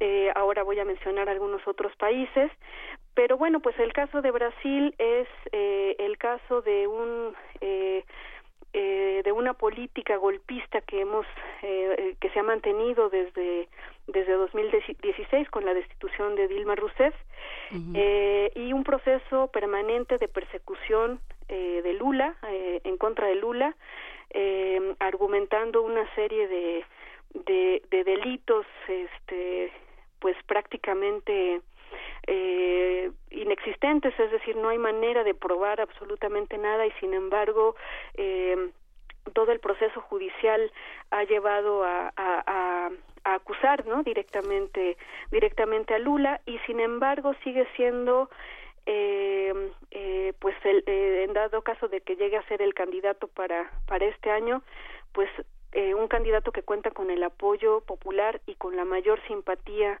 eh, entre los brasileños, ¿no? Eh, si ustedes me permiten, pues yo quisiera decir que este caso en contra de Lula para evitar que él tenga derechos políticos, como es el caso de su candidatura para estas elecciones presidenciales, pues se parece mucho al caso eh, eh, de mexicano en en 2005 eh, eh, con, cuando el desafuero de López Obrador no eh, aquí me, me parece sin embargo que en el caso de Brasil todavía la política es mucho más cínica que en México en el sentido de que como digo pues no hay nada comprobable en contra de Lula y sin embargo a mí no me extrañaría que eh, finalmente la resolución fuera que efectivamente se le acuse de alguna cosa, eh, cualquiera que sea, para evitar eh, pues ahora sí que la vuelta al poder más allá de Lula, la vuelta al poder de un proyecto político que eh, no necesariamente es de corte neoliberal eh, o que por lo menos desarrolla un cierto eh, cierto tipo de políticas sociales, ¿no? Eh, hay que recordar además que, que Temer, igual que Macri, han sido personajes eh, pues que de alguna manera son los brazos derechos de las políticas internacionales, eh, de la política exterior de Estados Unidos. Eh, por lo tanto, pues también mantiene un, un, un cierto tipo de, de política hacia el interior, eh, eh, a partir de leyes en contra de los derechos laborales, en contra de los indígenas e incluso hace poco eh, eh, Temer también modificó una ley brasileña que prohibía el trabajo esclavo, ¿no? eh, es decir, estamos este finalmente en en un en una en un proyecto como decía yo hace rato no solamente neoliberal hacia el interior, sino que se enlaza significativamente con eh, propuestas eh, internacionales de control eh, eh, hacia los movimientos sociales. Ahora, ¿qué está pasando en Brasil con los movimientos sociales? Pues eh, que tanto el Frente Brasil Popular como el Frente Brasil Sin Miedo eh, pues tienen en eh, eh, se han, han permanecido en la movilización desde prácticamente después del golpe eh, de estado asestado por por Temer eh, y que además incluye pues más de 60, 70 organizaciones civiles, entre organizaciones, movimientos sociales, sindicatos, eh, etcétera, y que de alguna manera, pues ahora están movilizándose también y muy atentos por esta situación eh, eh, de, de la judicialización que se ha hecho no solamente al proceso electoral sino a la democracia al pretender que Lula eh, no sea el candidato eh, pues en este caso del PT, que, que como sabemos además el PT no va solo, sino en coalición con otros partidos eh, de izquierda o de centro izquierda, ¿no?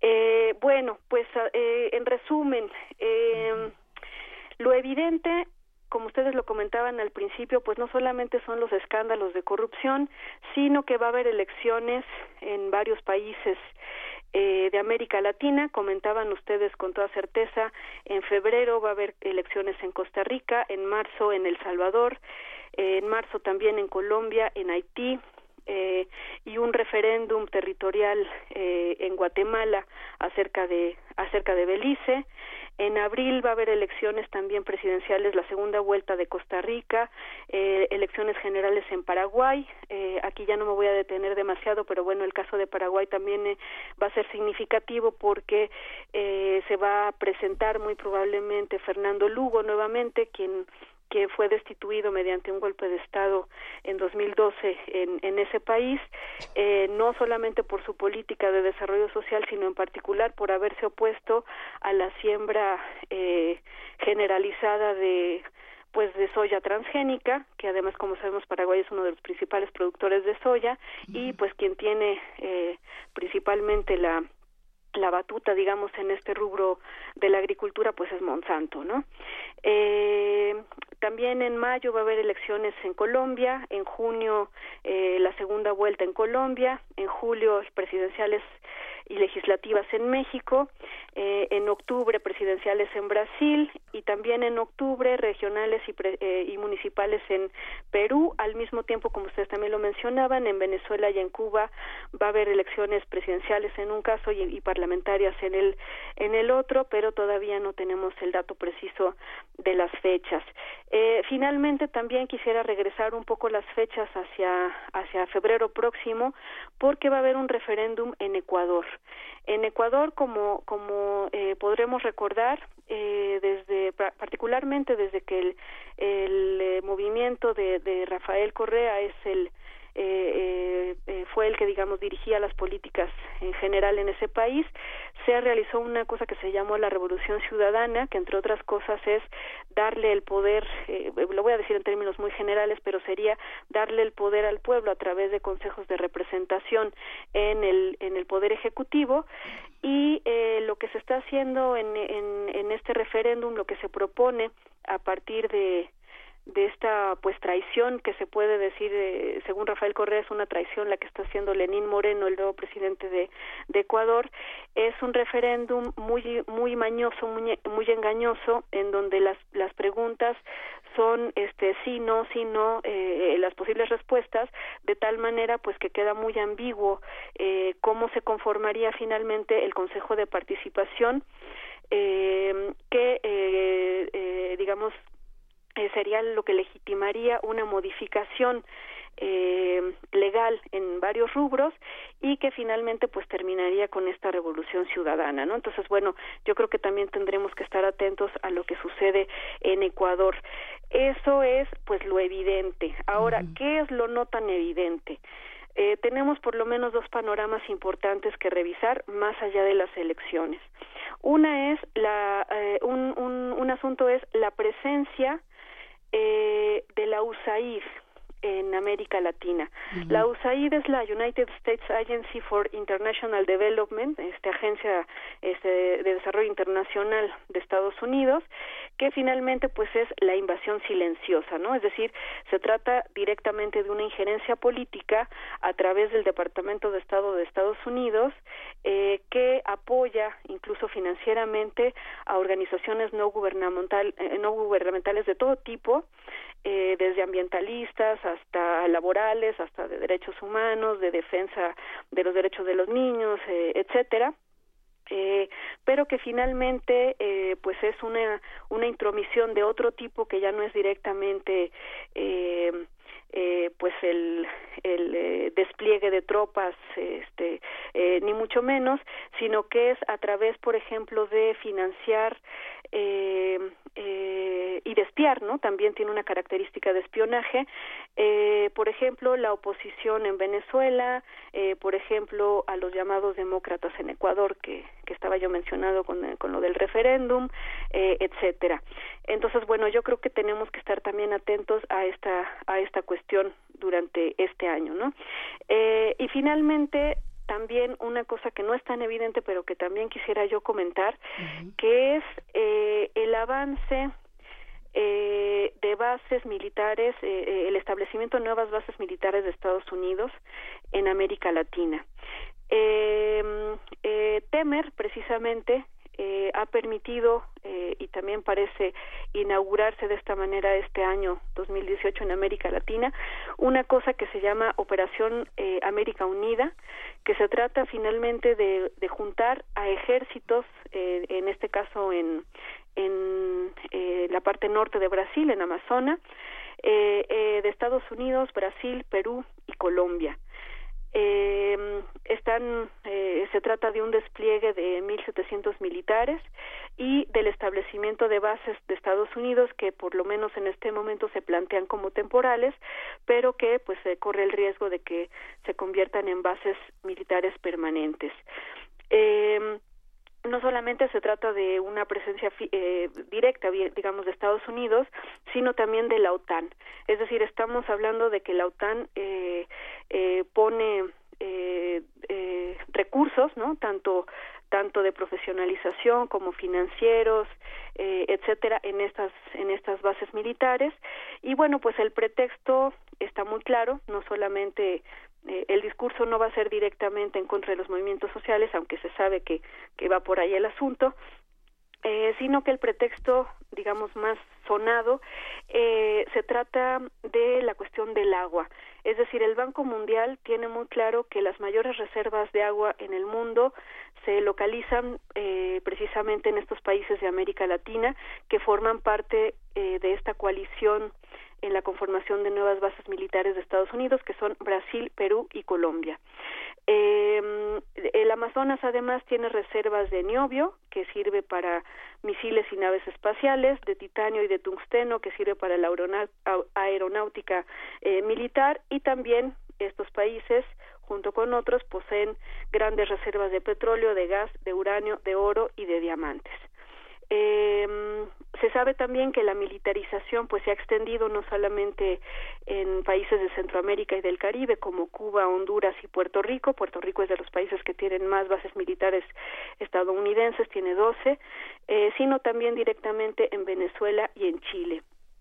Eh, las bases de operaciones avanzadas pues están en diferentes lugares de América Latina, en Aruba, en Curazao, en El Salvador, en Manta, eh, y eh, pues se trata de un despliegue, si fuera necesario, con ah, eh, eh, de, de, los de, efectivos, digamos, de militares efectivos, y también se trata de tanto de, de poder eh, tener el control haciendo acciones directas e indirectas, eh, pues como digo, en contra de, de cualquier situación que se presente como un riesgo para eh, la estabilidad y la paz, digamos, ¿no?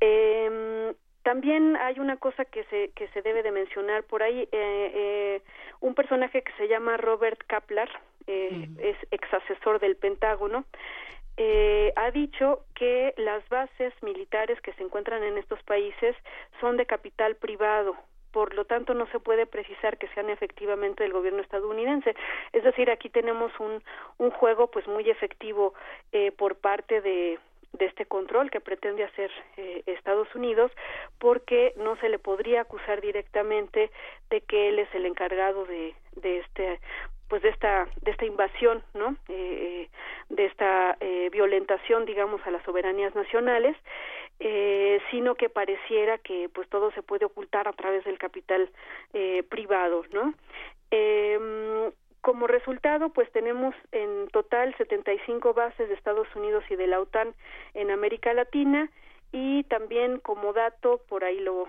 eh, lo dejo para consideración de los ex, de los especialistas en estos en estos asuntos, hay tres bases militares en México. Eh, como decía yo, bueno, los países en donde más hay bases militares pues son Panamá, Puerto Rico, eh, Perú, Colombia y bueno, pues estas nuevas que se han construido tanto en, en eh, Brasil, en el norte de Brasil, como en la Patagonia, además de, de Argentina, además de tener eh, eh, eh, ya la, la, las bases, este, eh, otras bases militares, permite, por lo menos el año pasado, permitió la construcción de otras dos bases militares, ¿no? Además de la de las Malvinas. Bueno, pues este es el panorama y me gustaría nada más así muy rápidamente mencionar que este año, el primero de enero precisamente, se cumplieron eh, 214 años de la Revolución Haitiana, que fue, eh, nada más lo voy a comentar así, el primer movimiento esclavo y el único, además, que ha tenido un, un triunfo, un resultado positivo en términos de emancipación y de independencia eh, en América Latina. Los demás movimientos fueron, eh, en ese sentido, fueron criollos, ¿no? Este es el primer movimiento esclavo. Bueno, pues este sería sería mi comentario y pues estar al pendiente, insisto, no solamente de la cuestión electoral, que es como lo evidente, sino también de todas las cosas que vienen detrás, como el manejo de medios de comunicación, la presencia de Estados Unidos directa o indirecta, y la participación de la sociedad civil en América Latina. Creo que eh, es interesante, Tania, te agradecemos enormemente la, la puntualidad de tu de tu comentario, digamos, la, la exhaustividad también. Creo que es muy interesante observar quiénes son los actores políticos eh, en América Latina, ¿no? No son muy distintos de los del resto del mundo, pero bueno, por supuesto está Estados Unidos, además con una política exterior que se ve cada vez más errática y que, bueno, no sabemos en manos de quién está, a fin de cuentas, ¿no? Probablemente en manos de los capitales. Eh, por otro lado está la sociedad civil, pero una sociedad civil muy fragmentada. Una, una sociedad civil también muy estamentaria, al igual que toda América Latina, no sé, o sea, que el, el, resto de la sociedad en América Latina, no sé cómo lo veas tú, y bueno, la clase política que está cada vez más desprestigiada y cada vez más lejos de aquellos a quienes se supone que representan. Sí, sí, por supuesto. Eh, eh, para para puntualizar un poquito esto que esto que, que me pides, Juan Inés, eh, por un lado, yo creo que ciertamente la política de Estados Unidos es una política muy ambigua a partir, eh, creo yo, particularmente de la llegada de, de Donald Trump a la presidencia. Eh, hay que recordar, también lo, he mencionado yo en algunos otros, en algunas otras oportunidades que he tenido de, de platicar con ustedes, que el presidente en este caso particular de Estados Unidos no es el que dirige a ese país, ¿no? Sino es una política eh, mucho más subterránea, está detrás, es un sistema ya preestablecido y en todo caso pues el presidente es el que da la cara para llevar a cabo este tipo de políticas, ¿no? Uh -huh. eh, en ese sentido eh, me parece eh, importante señalar que eh, si bien es cierto que Trump es un personaje claramente de derecha, claramente eh, con políticas pues muy muy eh, dijéramos fascistas racistas eh, etcétera eh, pues es un personaje que al final de cuentas va a tener que seguir las políticas eh, estas políticas de detrás de bambalinas que comento como eh, lo que lo que decide el Pentágono lo que decida la CIA lo que decide el Ejército eh, eh, incluso también los medios de comunicación las las grandes corporaciones etcétera en términos de la vecindad que pueda tener con América Latina no eh, en ese sentido pues eh, la política creo yo de Estados Unidos tiene una continuidad es esta política de la de la de la intromisión es esta política del control tanto desde el exterior como desde el interior no a partir de de estos financiamientos a las ONGs que parecen que son este eh, parte incluso de la sociedad civil pero que al final no lo son no eh, y por otro lado, bueno, pues tenemos en la gran mayoría de América Latina gobiernos que, como tú dices, pues no responden a los intereses legítimos de eh, populares, sino que responden precisamente a estas políticas de eh, pues del entreguismo, del neocolonialismo, eh, y que violentan directamente, entre otras cosas, las soberanías nacionales, ¿no? Eh, por otro lado, pues también hay representantes hasta cierto punto, ¿no?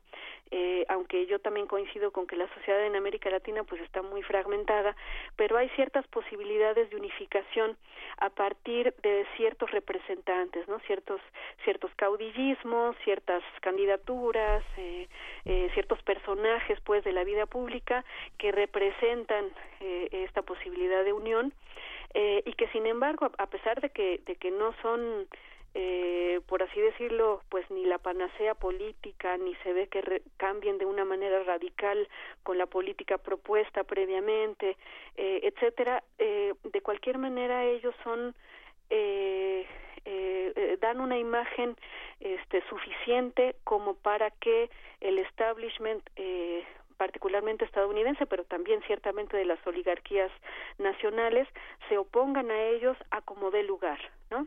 Eh, es decir, eso es un poco, me parece, lo que va a pasar eh, en términos de las elecciones en América Latina, ¿no?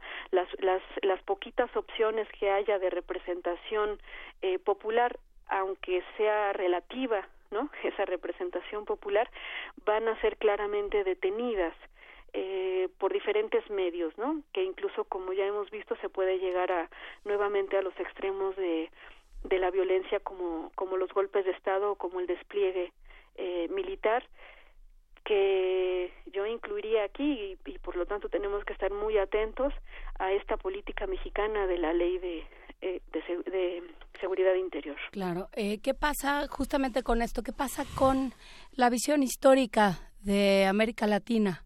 O sea, esta idea que teníamos como de, de que la historia iba avanzando de manera irrefrenable. Claro. Eh, yo creo que yo creo que que la historia como como la eh, como un proceso digamos eh, tiene altas y bajas, ¿no? Es decir, no, no, no podemos visualizar una historia lineal, sino que en todo caso es cíclica y muchas veces en todo caso un poco retorcida porque vamos a veces para atrás, a veces vamos, cambiamos de rumbo, eh, etcétera. Y la historia, bueno, finalmente, este, eh, como dijeran este eh, personajes importantes de eh, populares en América Latina la historia la hacen los pueblos no eh, en, en este sentido, yo creo que América Latina tuvo un gran avance en términos de construcción de las autonomías y las soberanías nacionales a partir de 1999, 98, 99 con, con Venezuela y luego se vino en cascada, digamos, eh, eh, el logro de ciertos proyectos políticos, eh, particularmente en Sudamérica. Eh, sin embargo, yo creo que aquí lo que tenemos que considerar es la cuestión de la democracia la democracia parece la panacea, ¿no? Parece que con democracia todo se resuelve y lamentablemente poco se entiende acerca del significado de la democracia, porque democracias puede haber muchas y sin embargo nuestro pensamiento occidental nos hace pensar en una sola democracia y hay un solo ejemplo de democracia y si ese ejemplo de, de, de democracia contraviene los intereses de, eh, de un Estado eh, eh, capitalista, pues entonces esa democracia no es democracia, ¿no? Eh, en tal sentido, yo creo que eh, en América Latina los movimientos sociales tendrían que estar muy, muy, eh, eh, eh muy al pendiente de, de estas, eh, de estos de estos reveses que puede tener el propio proceso de organización eh, recurrir también, como tú dices, a, a, la propia historia. Eh, mencionaba yo el caso de Haití, por ejemplo.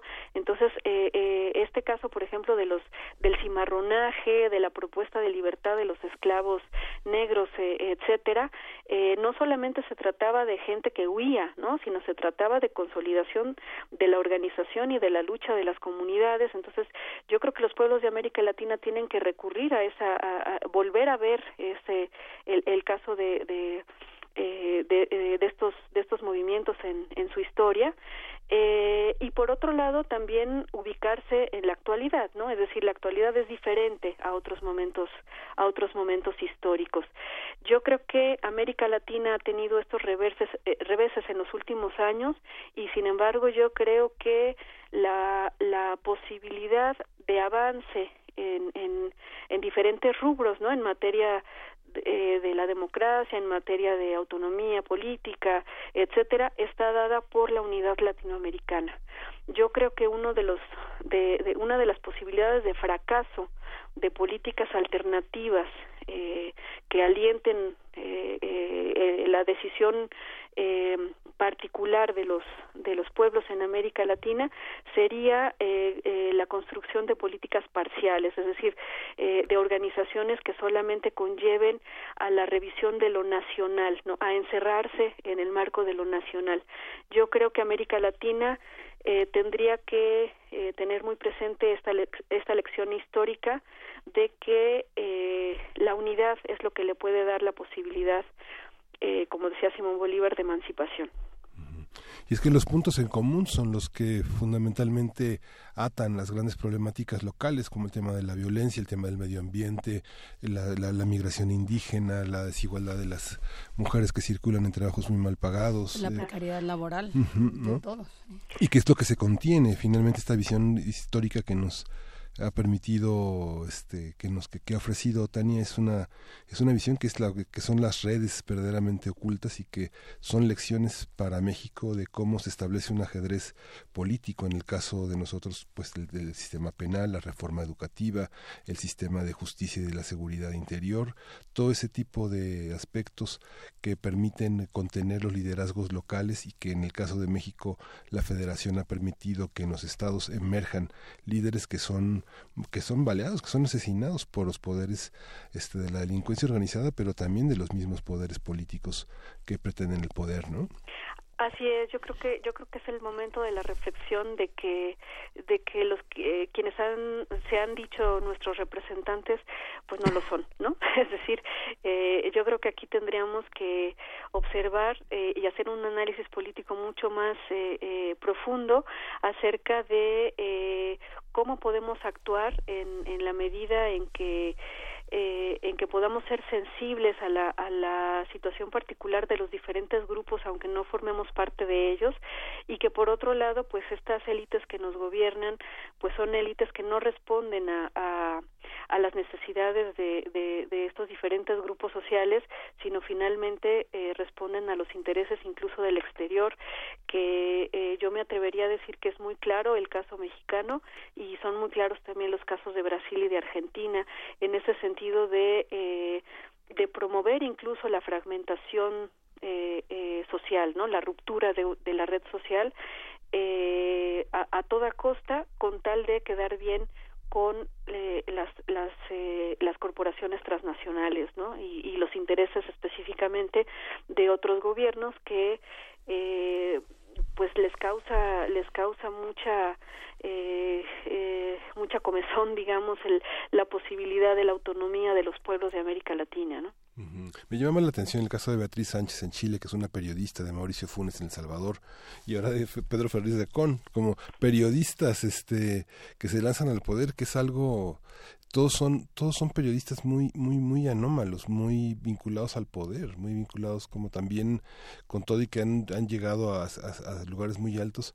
Pareciera que esta esta complicidad de un periodismo eh, que tiene precio y que tiene una, una visión así participa en la discusión política pero no el periodismo emergente no el periodismo crítico. Eh, ellos los matan no sí, por supuesto, completamente este, de acuerdo contigo, Miguel Ángel. Fíjate que eh, eh, yo yo consideraría que eh, uno una de las uno de los principales problemas que tenemos en América Latina y que nos hacen precisamente eh, tener eh, eh hasta miedo del vecino no y que corresponde también a esta fragmentación social que comentaba Juan Inés es eh, precisamente a causa de los eh, medios de comunicación.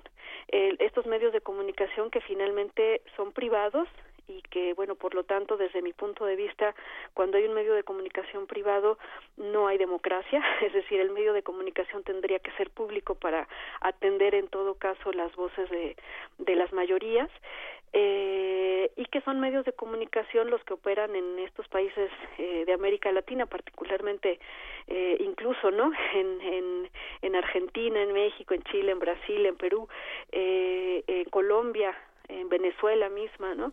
Son medios de comunicación que eh, incluso eh, hacen política, ¿no? Es decir, ellos son eh, eh, un, un, caballo de batalla muy importante porque sin eh, la, sin su manipulación, sin la generación de un cierto tipo de discurso, eh, eh, los que están los que están en el poder, pues no tendrían realmente ese poder, ¿no?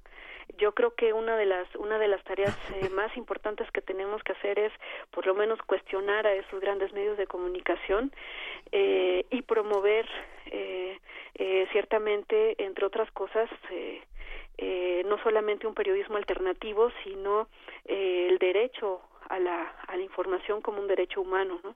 Sí. y bueno, creo que es interesante esto que platica, esto que, que dices, eh, tomando en cuenta aquello que platicábamos con Jacobo Dayan el año pasado, eh, diciendo, bueno, ¿por qué, ¿por qué de pronto el Colegio de México en, eh, encabezado, en un equipo encabezado por Sergio Aguayo, por Jacobo Dayan, está puesto al periodismo de investigación? Bueno, pues porque alguien lo tiene que hacer, ¿no? Entonces, bueno, pues estamos eh, todos en esto. Tania, te agradecemos muchísimo esta conversación y por supuesto iremos conversando, si nos lo permites, iremos conversando este año contigo sobre todos estos temas que están pendientes y que se nos vienen encima de terrible manera. Claro que sí, no, pues con todo gusto. Muchísimas gracias a ustedes por la invitación eh, y por la posibilidad de, de hacer este comentario. Muchas gracias a ti.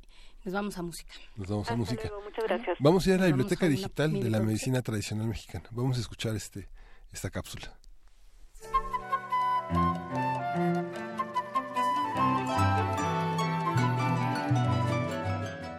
Biblioteca Digital de la Medicina Tradicional Mexicana.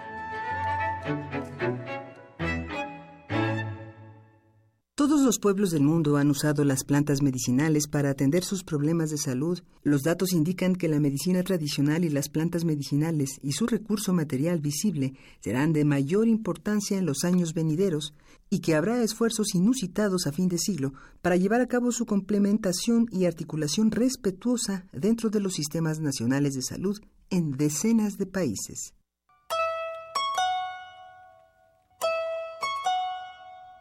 Doctor Roberto Campos Navarro. Médicos y curanderos no se llevaban para nada en este país desde el siglo XIX hasta la década de los 70. Incluso algún libro salido en los años 60 decía que el peor de las calamidades que podía tener este país eran los curanderos. Así lo decía un autor norteamericano cuyo libro fue publicado por el Instituto Mexicano del Seguro Social, Gordon Schendel. No eran las enfermedades lo peor que podía haber sino eran los propios curanderos, que eran los que mataban más a la gente. ¿no?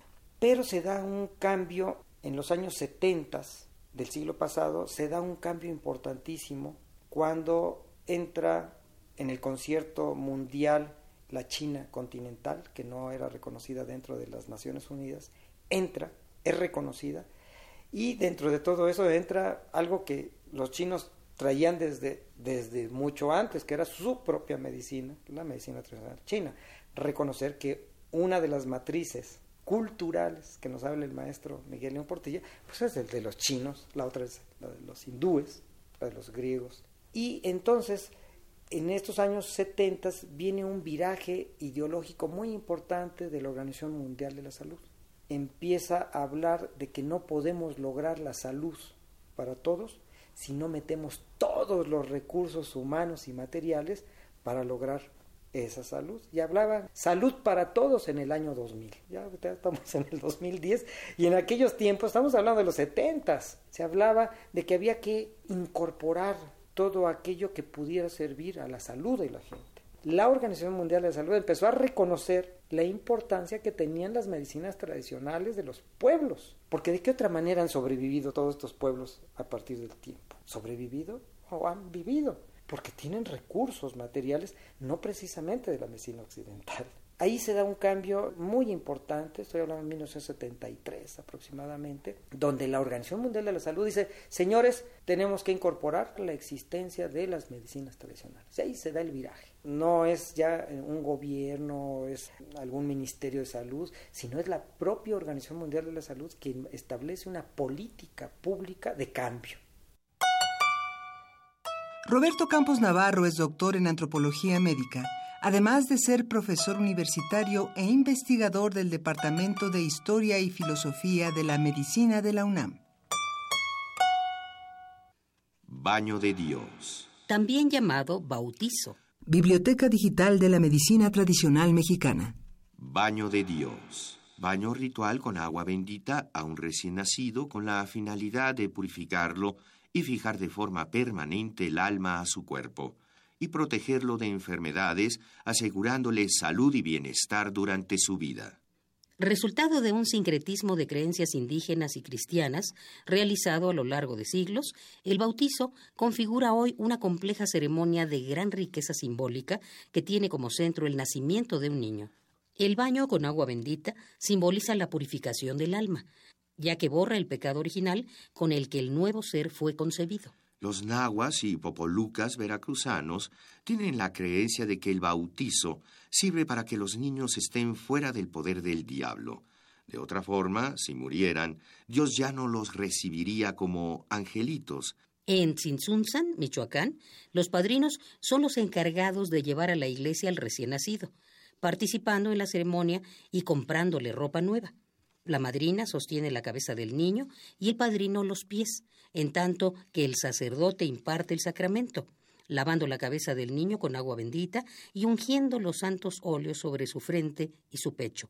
Para los mazatecos de Oaxaca existe la creencia de que los niños no bautizados mueren si sobreviene una tempestad, ya que los rayos de la tormenta se llevan sus espíritus. Para evitar lo anterior, si hay tempestad, se les dibuja una cruz con agua de cal en la frente o son cubiertos con una cruz de palma bendita. Los celtales saben que este sacramento es necesario para ser católico y dar culto público a los santos patronos. Mediante el bautizo son reforzados los vínculos de amistad entre las familias por los lazos de padrinazgo y sobre todo de compadrazgo.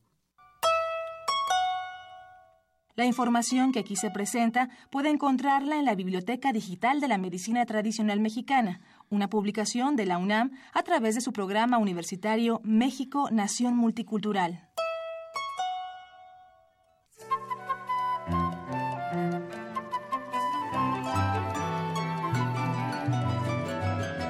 Biblioteca Digital de la Medicina Tradicional Mexicana.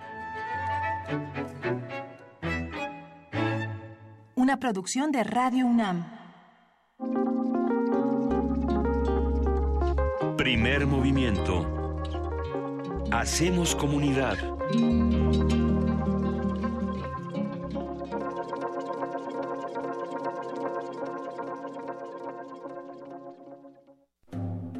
En el año 420 a.C., un hombre pasaba horas tratando de resolver los enigmas orgánicos del ser humano. Hoy, gracias a él, lo último sobre investigación y salud llegará a tus oídos. Hipócrates 2.0. Investigación y vanguardia en salud. Escucha esta serie coproducida por el Programa Universitario de Investigación en Salud y Radio UNAM todos los martes a las 18 horas por el 96.1 de FM. Radio UNAM, Experiencia Sonora. Hijita querida, es tan difícil volver a dejarte. Ahora que regresé a mi ciudad encontré lo que más amo, mi tierra, mi hogar, ustedes. No importa cuánto tiempo esté fuera, ni las veces que tenga que irme de nuevo. Este es mi lugar, aquí está mi familia y aquí estás tú.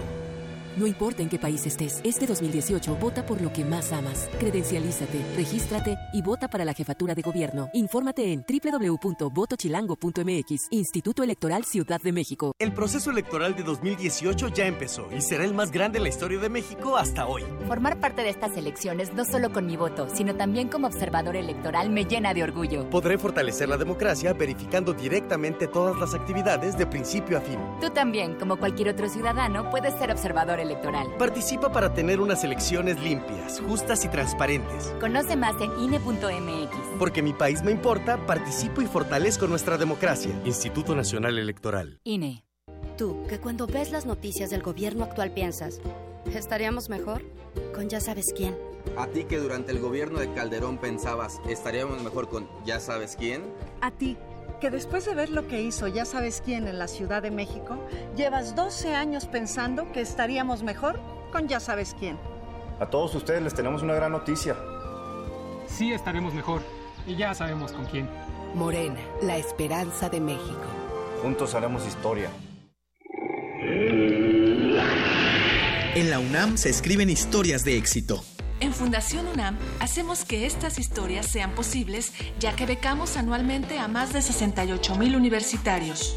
Súmate 5340-0904 o en www.funam.mx. Contigo hacemos posible lo imposible. Él es Ricardo Anaya. Quiere ser candidato a presidente de México. Ha enfrentado al PRI como pocos. Ese PRI corrupto que le ha fallado a México se tiene que ir. Defendió a México en Estados Unidos. Es insulting and unacceptable.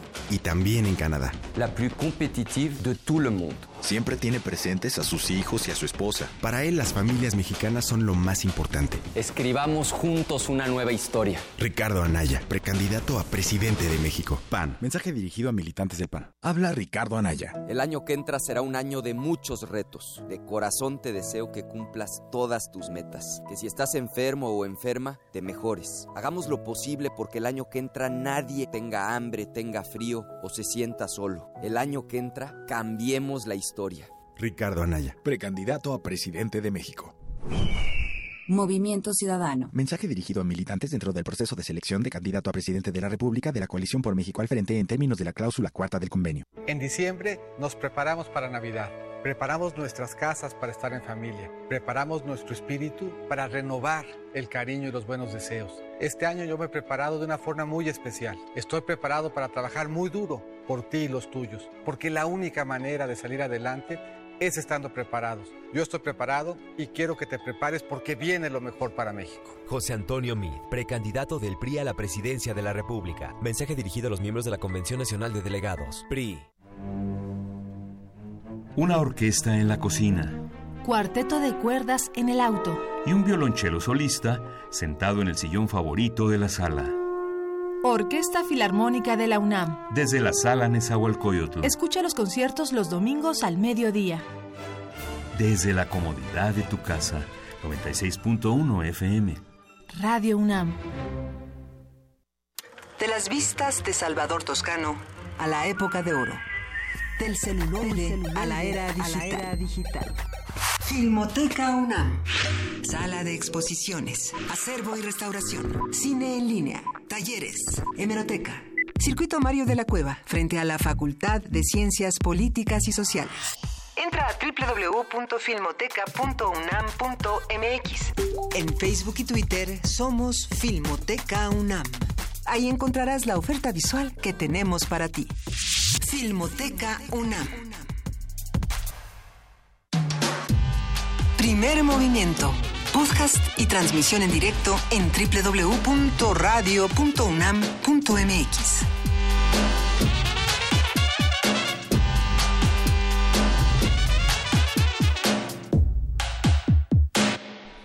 De la mañana con seis minutos, ya estamos eh, avanzando en esta tercera hora de primer movimiento del miércoles 3 de enero de 2018. Y bueno, pues eh, estábamos platicando fuera del aire que qué simpáticos son nuestros precandidatos a la presidencia de la República. Francamente, qué bueno que los que los eh, los eh, estos brotes informativos o como se llamen no son para nosotros, sino para sus simpatizantes donde quiera que se encuentren. Sí, justamente toda la toda la vida la vida privada que utilizan para promover sus campañas es también muy significativa del tipo de México que conocen y que al que aspiran. Sí, esta cosa eh, justamente aspiracional de la familia, de, de la esposa, de los hijos, este, esta idea que tenemos muy arraigada de, eh, de los valores, ¿no? de una, una persona con familia debe ser buena por definición y una persona que no sale, que, que no saca a su familia debe de tener algo tremendo que oculta por ahí. Ah, en fin, pero bueno, vale la pena, eh, aunque sea a fuerza, eh, echarle ojo a estos, a, estos promocionales, por lo que están construyendo como discurso y por lo que eh, piensan que, que nos convence o que podría convencernos, desde los cantitos hasta las, eh, las fotos familiares, Miguel Ángel. Pero para que se nos quite este bonito momento, ¿qué te parece si vamos a poesía necesaria? Poesía necesaria. Primer movimiento.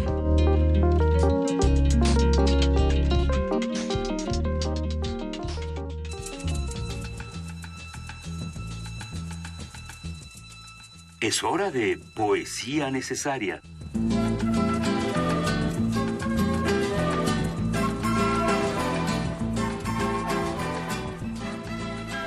Vamos a leer, vamos a leer una poesía que se publicó en el periódico de poesía de Mark Strand, un poeta norteamericano que nació en Canadá en 1934, murió hace casi tres años, en 2014, y que inició su primer trabajo como poeta con Sleeping with One Eye Open, que lo escribió en 1964 hasta su último poemario que desde 2012 Almost Invisible, traducido al español como Casi Invisible por Visor en 2012.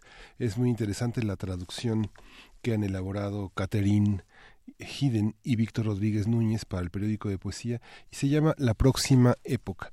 Es un poema que dice así. Nadie lo ve, pero la arquitectura de nuestra época se está convirtiendo en la arquitectura de la próxima época y el resplandor de la luz sobre las aguas es nada al lado de los cambios, forjados allí, justo como nuestro capricho no significa. No significa nada contra el jalón constante de las cosas hacia el borde. Nadie, nadie puede parar el flujo, tampoco nadie puede iniciarlo.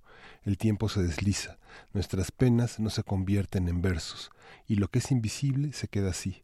El deseo huyó, dejando solo una traza de perfume como estela y tantas personas que amábamos se fueron, y ninguna voz viene del espacio, de los pliegues, del polvo y de las alfombras, del viento para decirnos que esta es la manera en que se debía, en que debía pasar, que si solo supiéramos por cuánto tiempo durarían las ruinas, nunca nos quejaríamos. Vamos a acompañarlo con Caballo Negro de Manolo Sanluca.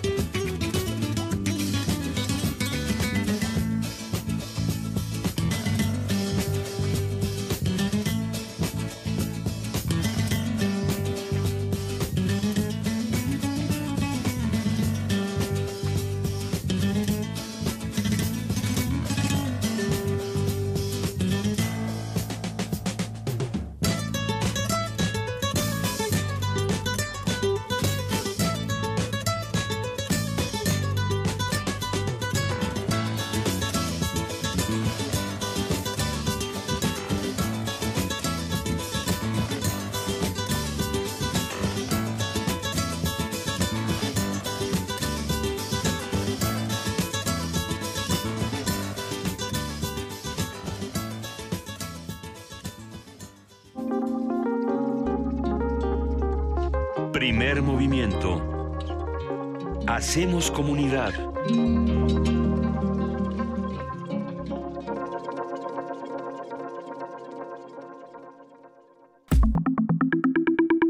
La mesa del día. Las protestas contra el aumento de precios en Irán, que comenzaron el pasado jueves, han sido repelidas por las fuerzas de seguridad con un saldo de 22 muertos y cientos de detenidos. Se trata de las protestas más significativas desde las manifestaciones masivas de 2009. El presidente Hassan Rouhani dijo que estas protestas representan una oportunidad, no una amenaza, eso es una cita, pero anunció medidas enérgicas en contra de quien viole la ley, mientras que el líder supremo de Irán, Al-Jamenei, acusó a los enemigos de su país de provocar disturbios. Irán, con una población de 80 millones de personas, es gobernado por la República Islámica desde hace cuatro décadas. Se estima que más del 40% de los iraníes viven por debajo del umbral de la pobreza relativa. En zonas rurales esta cifra supera al, al 60 o 70%. Aunque Irán obtiene recursos millonarios para las exportaciones de petróleo, el gobierno destina esos fondos a instituciones religiosas e ideológicas cercanas al Estado. También ha invertido en su programa nuclear y balístico. El gobierno de Hassan también ha sido señalado por apoyar al régimen de Bashar al-Assad en Siria y patrocinar a Hezbollah en Líbano, así como a ciertas unidades chiíes en Irak y rebeldes hutíes en Yemen. A partir de las protestas en Irán, hablar sobre el panorama de Medio Oriente en 2018 es importante. ¿Qué esperamos? ¿Cómo se reacomoda la región y cómo enterarnos? Nos acompaña el doctor Moisés Garduño, quien es profesor de la Facultad de Ciencias Políticas y Sociales de la UNAM y es especialista en estudios árabes e islámicos contemporáneos. Buenos días, Moisés Garduño, ¿cómo estás? Muy buenos días, Miguel Ángel, Juana e Inés, qué gusto saludarlos. En primer lugar, les mando un saludo, un fuerte abrazo de feliz año a ustedes y a nuestro amable y queridísimo auditorio. Pues eh, muchísimas gracias a ti también y un gran abrazo, Moisés. Eh, pero parecería que seguimos en, en 2017. Sí, esto que está ocurriendo en Irán, pues nos ha tomado también por sorpresa.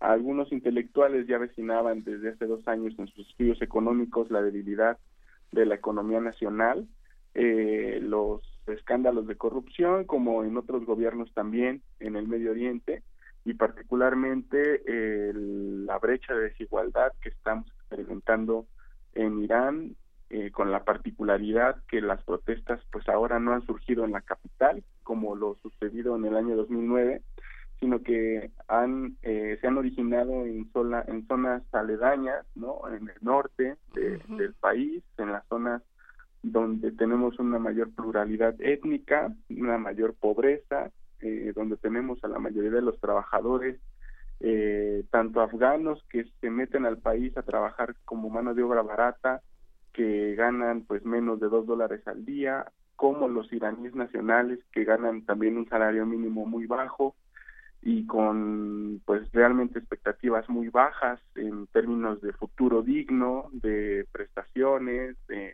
expectativas de vida también eh, pues obviamente tenemos que la economía iraní no levanta pese a las expectativas que causó el pacto nuclear con Estados Unidos y el llamado G más 5 más eh, G5 más 1 entre algunas cosas también como la falta de inversión extranjera directa y algo muy importante que hay que decir que es el desempleo masivo eh, de doble dígito, no solamente entre la población iraní, que es más o menos del 12%, sino sobre todo el desempleo juvenil, que es el que marca aproximadamente tasas de un 28%, lo cual también explica un poco eh, la presencia de jóvenes en las calles de estas ciudades, como Mashhad, Nishabur, Kashmar, la parte de Kermanshah y otras a las que se fueron extendiendo las protestas con eslóganes pues también muy diferentes a lo que teníamos en el año 2009, ¿no? No tenemos eslóganes reformistas, no se menciona a Musavi,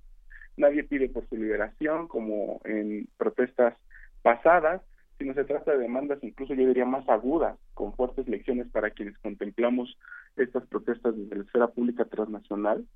Me parece que son protestas atronadoras, en donde las demandas son más de llevar pan a la casa, de de trabajo y, todo esto que el régimen no se había enfrentado en estos casi 40 años que tenemos de República Islámica, lo cual está presentando un fuerte desafío a el gobierno de Irán.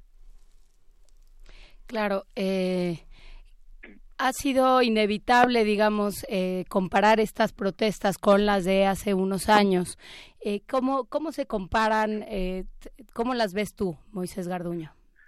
Eh, me parece que ahora, aunque algunos analistas dicen que las protestas eh, no están en un nivel en términos de participación en las calles como las del 2009, es decir, son protestas más pequeñas, en zonas más empobrecidas, eh, pero no por esto son menos importantes, ¿no? Me parece que es, es el Irán profundo el que se está manifestando y esto para mí pues es muy muy importante porque pues se puede ir conectando con otras demandas que antes pues no, no teníamos. en los eslóganes, por ejemplo, de los reformistas, que pedían sobre todo libertades políticas y derechos civiles, y en este caso pues tenemos demandas de más, eh, digamos, voces cuyas condiciones son una combinación de la pobreza y el desempleo masivo. Tienen cosas en común muy importantes las protestas de estos jóvenes reformistas del 2009 con las de ahora, Sin embargo, no estamos viendo todavía la suma de sectores clave en las protestas de ahora como las teníamos en el año 2009 y esto para mí es muy importante. Por ejemplo, sectores como el Bazar, que ha sido un sector históricamente importantísimo en las protestas en Irán, no están participando en la protesta. Algunos reformistas, por ejemplo, eh, piden mesura, algunos piden prudencia, otros se han distanciado prácticamente de las protestas diciendo que los eslóganes de la gente son raros. Eh, algunos intelectuales han hecho un esfuerzo por entenderlas y sumarse directamente a sus repertorios de movilización. Eh, llama la atención, por ejemplo, la crítica de estas protestas a la política exterior de Irán, cosa que no teníamos en el año 2009 tampoco. Por ejemplo, el eslogan que ha tronado, ni Gaza ni Líbano, yo doy mi vida por Irán, son es un eslogan que para mí pienso que nos está enseñando a construir eh, un movimiento de unidad del pueblo de Irán que se manifieste no solamente contra el mal gobierno y la injerencia externa de Irán en la región, sino también para mí de la injerencia extranjera de Trump, Netanyahu, Bin Salman y de cualquier otro grupo que se sienta con el derecho de intervenir o decidir las protestas en Irán o en cualquier parte del mundo me parece que esta es una lección muy grande que tenemos que aprender de estas, estas protestas y que si bien es un sector iraní empobrecido que lo único que está haciendo es exigir a los gobiernos, al gobierno en turno que cumpla con su trabajo o que renuncie, está haciendo un esfuerzo muy grande por mantener algo que es oro puro para las manifestaciones populares, que es mantener la autonomía política, ¿no? Entonces pienso que aquí hay una diferencia grande en las formas pero en el fondo, pero en el fondo de la protesta popular hay algo que es eh, consecuente y que es que tiene elementos de continuidad también y que es justamente la crítica a este gobierno iraní que desde Ahmadinejad y otros gobiernos previos en la presidencia han cometido errores en la forma en la que han distribuido los recursos y este tipo de errores los está pagando pues eh, la gente que empobrece cada vez más.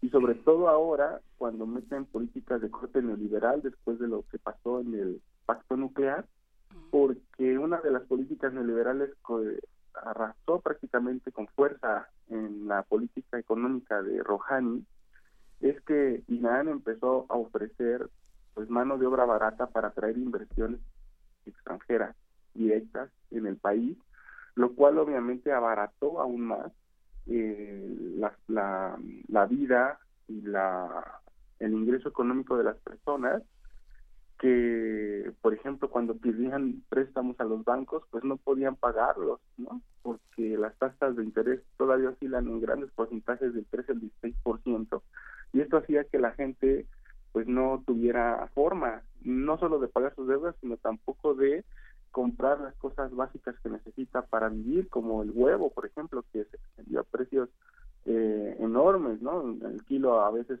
costaba 3, 4 dólares eh, cuando estaba a menos de la mitad, o, cosas como el pollo, y ya no hablar de la carne, ¿no? Esto ha sido muy importante, pero algo hay que decir, este Juana Inés y Miguel Ángel, este tipo de cosas que son eh, muy recurrentes también en los países del sur global, son cosas que debemos nosotros como ciudadanos allá en Irán o aquí en México de resolver con base en nuestros propios repertorios de autonomía política con respecto al gobierno y no permitir que ningún gobierno extranjero o grupo extranjero intervenga o intente determinar la protesta popular. A nivel histórico también, en Irán y en el Medio Oriente y en muchos países del mundo, la protesta popular siempre corre el riesgo de ser intervenida, manipulada en su narrativa y en el espacio físico por fuerzas extranjeras, cosa que es lo que estamos viendo en los medios de comunicación y sobre todo ahora en redes sociales con Irán. No puede ser que apenas están estallando las protestas y todo el mundo empezamos a hablar de ellas. Trump tuitea, el rey de Arabia Saudí, el príncipe heredero tuitea, lanza un video hipotético donde trata de intervenir en Irán y gana, Netanyahu se siente en su escritorio y empieza a opinar sobre la protesta popular y de manera hipócrita están apoyando, diciendo ellos, apoyando al pueblo de Irán en su protesta popular cuando Trump, de manera hipócrita, hace unos días se había llamado terrorista a toda la nación iraní y cuando Netanyahu ha hecho todo lo posible en sus manos por respaldar la decisión de Trump de mantener a eh, Jerusalén como la hipotética capital de Israel. Entonces eso para mí es una hipocresía total, en donde cuando haya protesta en Irán, apoyamos, y cuando hay problemas en otros lados, nos callamos o no, o no, o simplemente no hacemos las mismas declaraciones. Una cosa, por ejemplo, que me llama la atención en los medios de comunicación es la intensa campaña de propaganda en, en contra del régimen de Irán. Ok, ya hablamos de sus debilidades, de sus errores, dejemos a la gente en Irán que resuelva sus problemas, pero no hagamos montajes de carácter propagandístico. En medios de comunicación Twitter ayer me encontré un video de la del saqueo de policías a la plaza de Meave en el centro histórico eh, con algunos caracteres en farsi diciendo que eran la policía iraní robando para luego acusar a los manifestantes. Vi otro video de la protesta de Bahrein de hace más de cinco años, una protesta masiva en las calles de Manama, con banderas incluso nacionales del país que eran blancas y rojas, y en Twitter estaba eh, transversada diciendo que era una millonaria protesta por parte de la gente de Irán. Y esto no hace otra cosa más que, en lugar de, ayudar a los manifestantes, pues los perjudicamos con este tipo de cosas. Y eh, lo mejor que puede hacer Trump, Bin Salman, Netanyahu, si realmente quiere ayudar a la protesta popular, pues es callarse la boca.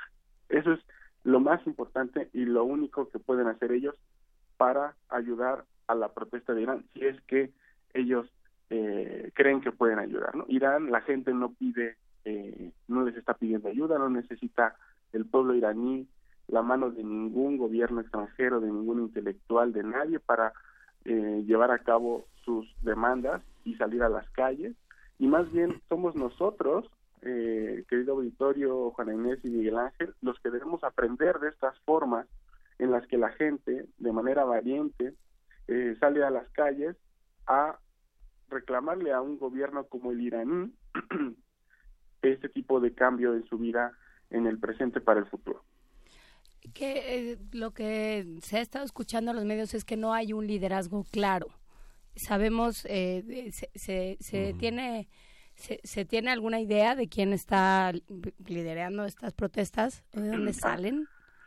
Sí, al momento me parece que no, no hay una, un centro, un núcleo como, como lo tuvimos también hace algunos años.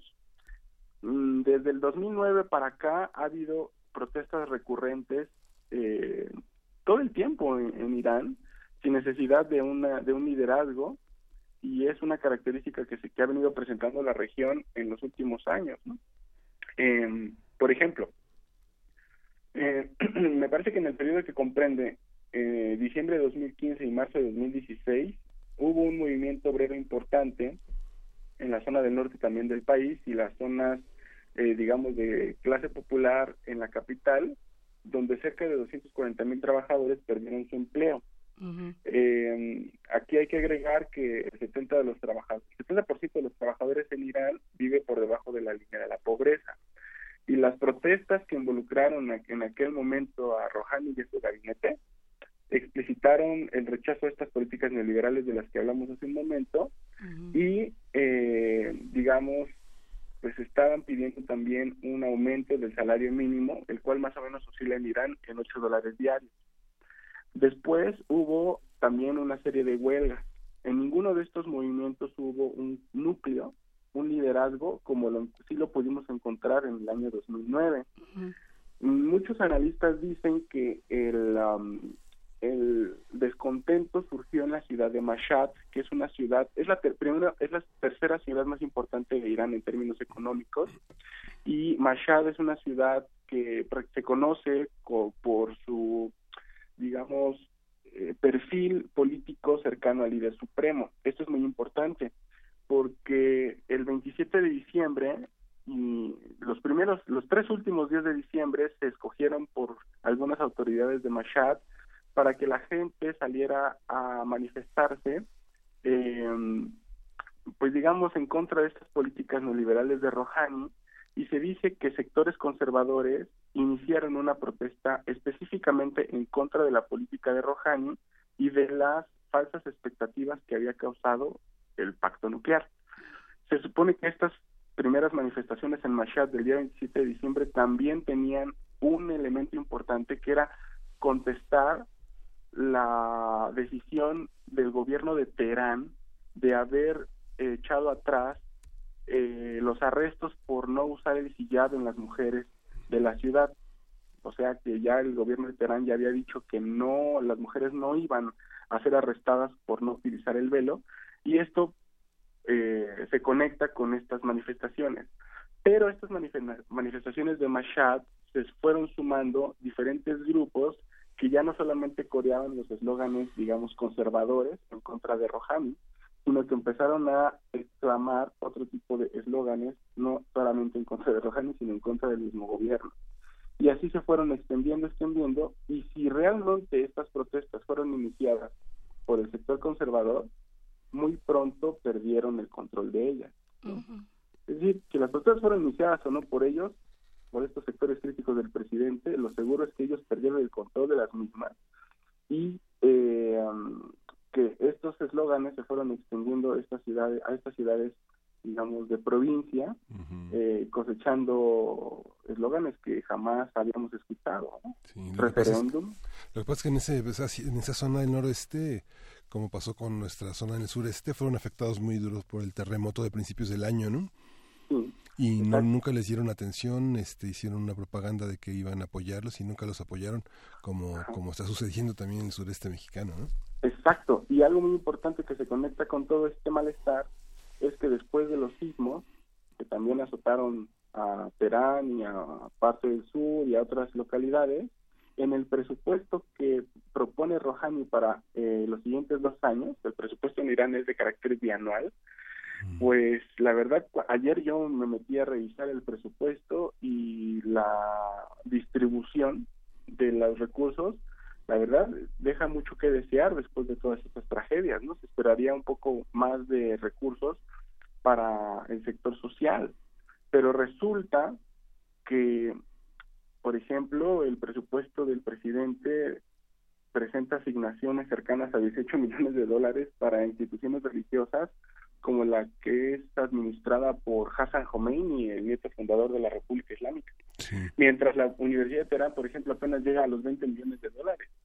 Dentro del presupuesto, en lugar de dar más dinero a la cuestión social y a la creación de empleos, que es lo que necesita en el país, lo que también necesitamos también aquí en México, nos llevamos la sorpresa de que ministerios como el de Información, el Ministerio del Interior, la Policía, los jefes de los Estados Mayores, los guardianes de la Revolución, entre otros sectores importantes del gobierno como las fundaciones religiosas, resaltan más en la asignación de grandes cantidades de recursos.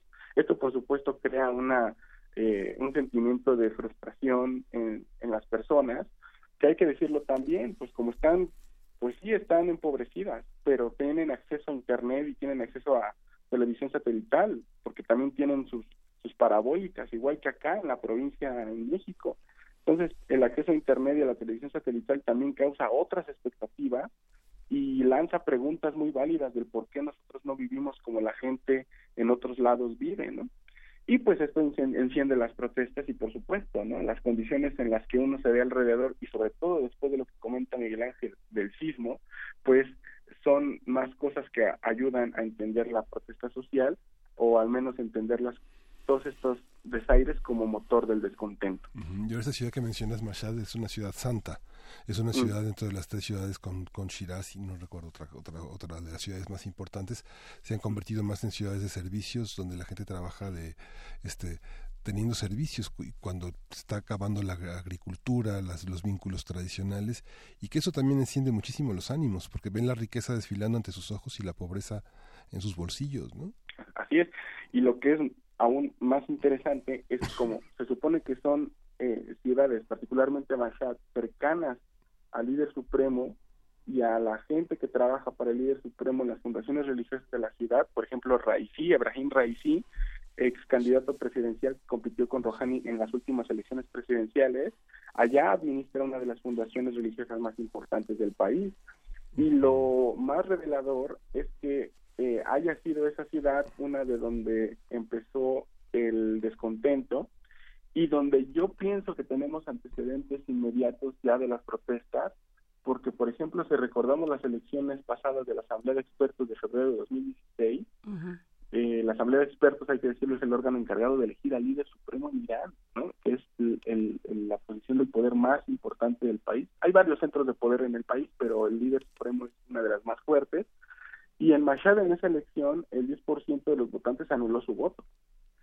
Pero lo, lo más revelador también es que el 20% de las personas en esas mismas elecciones anularon su voto en ciudades como Qom, que es otra ciudad muy parecida a Mashhad en términos políticos eh, en Irán, lo cual pues habla de que en una eh, elección como la de la Asamblea de Expertos, la participación electoral que alcanzó cerca del 55% deja en muy mal en una muy mala imagen y mala posición al Ministerio del Interior iraní que es el como el, el INE de allá eh, porque la legitimidad de cualquier resultado electoral que presente un pero una, un índice de participación apenas del 50%, 55%, pues hace que los resultados presentados por este ministerio sean dudosos y con poca transparencia, ¿no?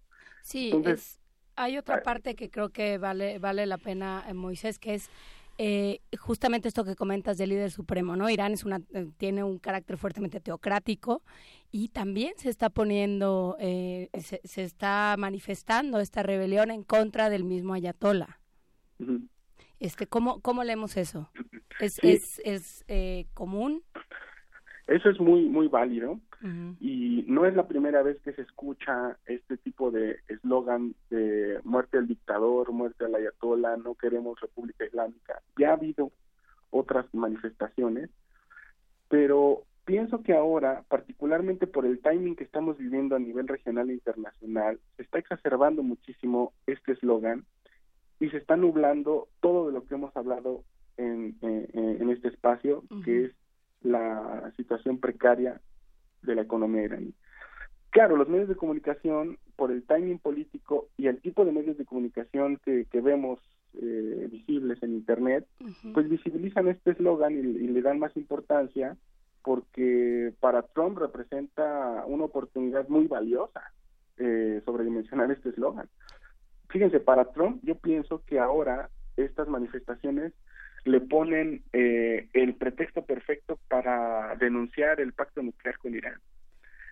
Para decirle a la gente que realmente no funcionó y exacerbar la parte, digamos, más autoritaria del régimen y eh, de una manera, insisto, oportunista e hipócrita, decirle a la gente que el gobierno de Irán está mal y que él siempre estuvo bien con ese aspecto y redimirse un poco con lo que ha hecho en su política exterior, sobre todo en el Medio Oriente, desde que llegó a la presidencia de Estados Unidos. Ahora, también hay un dilema. ¿Qué hace Trump después de esto? Si la gente está gritando eh, que, que no quieren al, al Ayatollah Khamenei, bueno, a Trump lo que aspira Trump es poner sanciones económicas a Irán después de no certificar el pacto nuclear de hace algunos meses. Pero si pone sanciones económicas ahora, la gente, eh, el gobierno de Irán puede utilizar esta decisión de Trump a su favor y decirle a la gente, ya ven como si es una conspiración extranjera. Entonces Trump, si pone sanciones a Irán, no solamente va a lastimar a la gente que dice apoyar en su discurso, sino que también va a ayudar al régimen a eh, sacar la narrativa de la conspiración extranjera y decir que la manifestación en realidad no es un descontento interno de la sociedad, sino más bien una conspiración extranjera. Y esas son las cartas que se están moviendo con base en esta exacerbación de este eslogan, que para mí no es lo más importante. Para mí lo más importante es que por primera vez en la historia el régimen de la República Islámica de Irán pueda dejar fuera la carta de la narrativa de la intervención extranjera y por primera vez en la historia decirle a la gente qué es lo que te pasa, qué te lastima, qué hay que hacer para resolver el problema y no hacer, digamos, este tipo de cosas que han venido haciendo para aminorar la protesta, que es primero bajaron el precio de la gasolina, por ejemplo, de 2.600 reales a 1.000 reales por litro, que es más o menos como 30 centavos de dólar.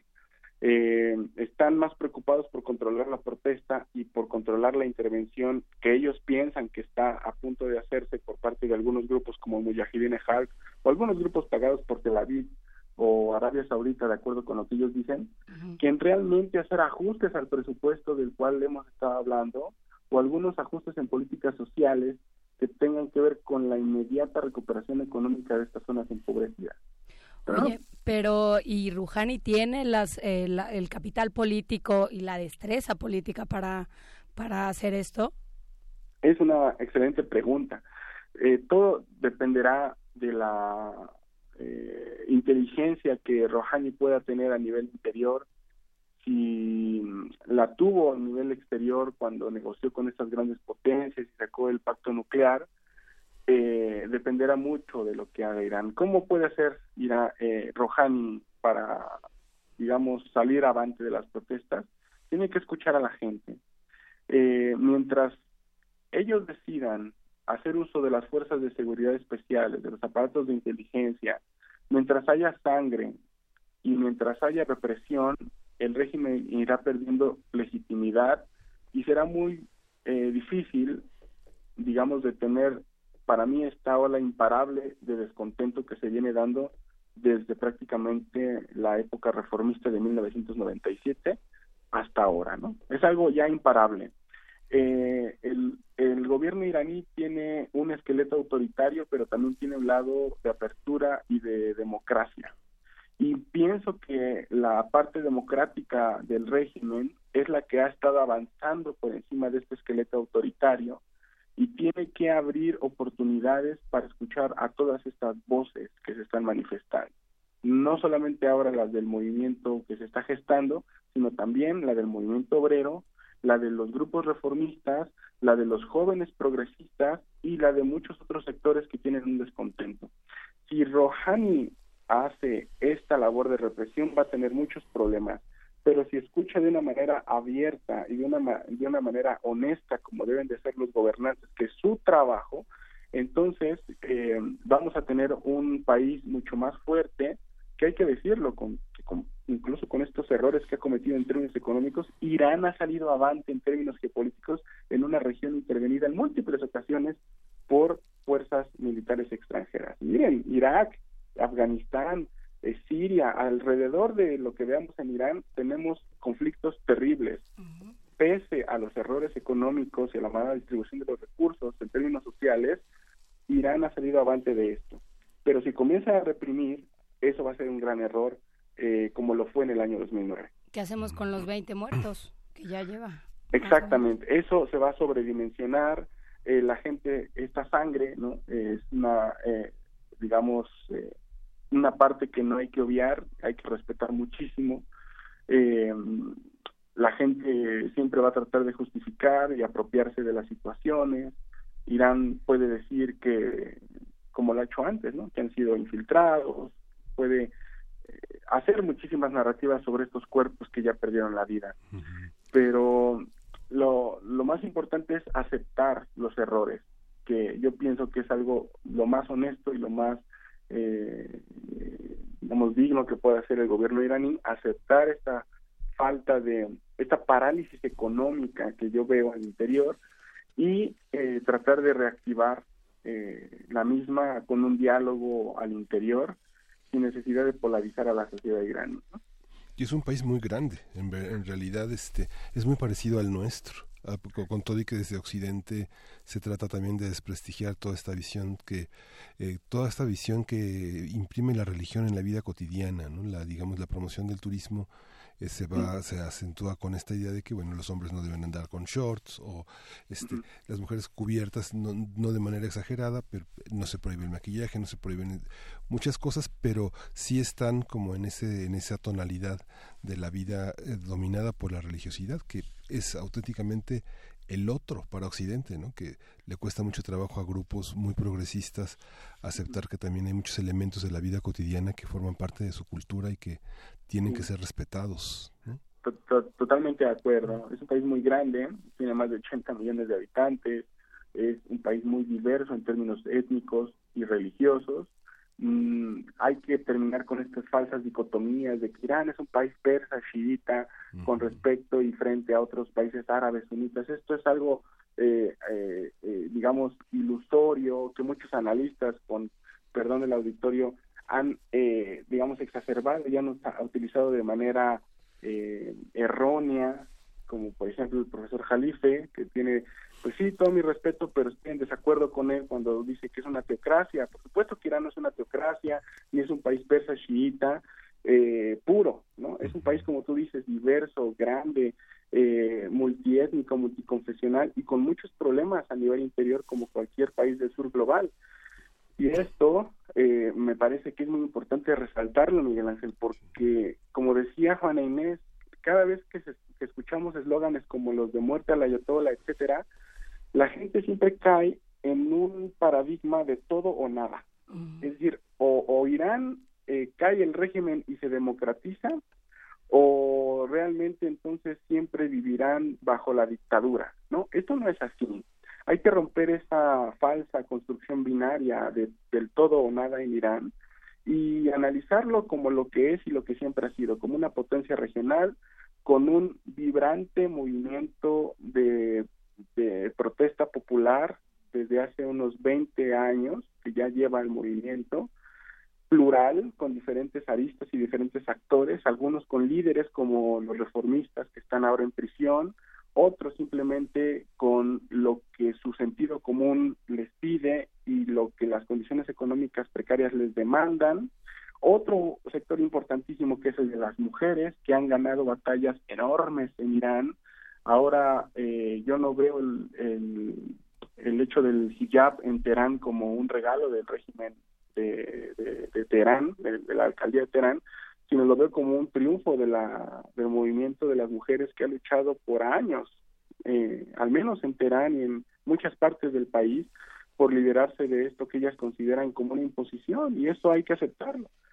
Ahora también hay otro movimiento que es el estudiantil, el movimiento obrero, el movimiento, digamos, Baluchi, muchísimos movimientos étnicos y todos estos son parte de Irán, que tiene varias, varios rostros y varias, eh, eh, varios pliegos petitorios y esto el gobierno lo tiene que entender. El gran problema es que el gobierno se mantiene con base en una narrativa eh, jurídico-religiosa del Velayat del Fakir que trata de homogenizar y de controlar a Irán como si fuera uno solo y este es el gran problema que ha eh, tenido con la sociedad, ¿no? Que la, mucha gente no quiere este tipo de narrativa y quiere más oportunidades de inserción política, de libertad, de libertad de prensa y también de pan en la mesa. No, y también, por supuesto, es un territorio del cual todo el mundo se ha sentido o con el cual todo el mundo se ha sentido con la confianza de opinar y de, y de inmiscuirse y de intervenir. Eh, se, nos, se nos acaba el tiempo, Moisés Garduño, pero se nos queda en el tintero y será importante que lo tratemos. Eh, el, el comienzo de año que tuvo Trump eh, peleando con Corea del Norte, pero esa no es tu jurisdicción, pero sí con Palestina, con, eh, con Arabia Saudita, por supuesto, con, eh, sigue, sigue la, la, disputa por, por Jerusalén y desde luego con, con Irán y con, con Afganistán y Pakistán. Vamos a ver si podemos hacer todo eso, pero yo estaré con gusto siguiendo las cosas en tanto pueda y al pendiente de cualquier cosa que se necesite ahí con ustedes en nuestro amable auditorio, dándole seguimiento como lo hemos hecho a lo largo de ya algunos años a esta región tan vibrante y tan interesante con cosas de amor y odio, pero al pendiente de todo esto para la difusión y la información de nuestro querido auditorio. Pues muchísimas gracias y, y pues sí, seguiremos conversando en este año como lo hicimos en el pasado. Muchísimas gracias, Moisés Garduño. Gracias a ustedes, Juana Inés y Miguel Ángel, y un abrazo fuerte a nuestros radioescuchas. Hasta luego, que estés muy bien. Y nos vamos a... Vamos a una descarga de cultura. A ver, ¿qué hay, En, la descarga de cultura? Es que les comentamos de nuestro gabinete reducido de esta semana. Entonces, bueno, pues estamos en eso. Vamos a escuchar un... Eh, una propuesta de descarga cultura esta página, eh, esta iniciativa de la UNAM.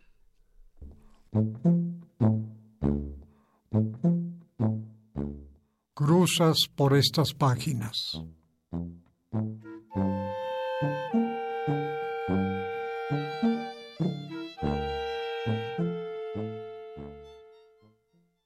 Cruzas por estas páginas como sobre las olas, un milagroso espectro tu aparición arranca asombros adormidos, y tu silueta blanca riega calladamente perfumes y corolas.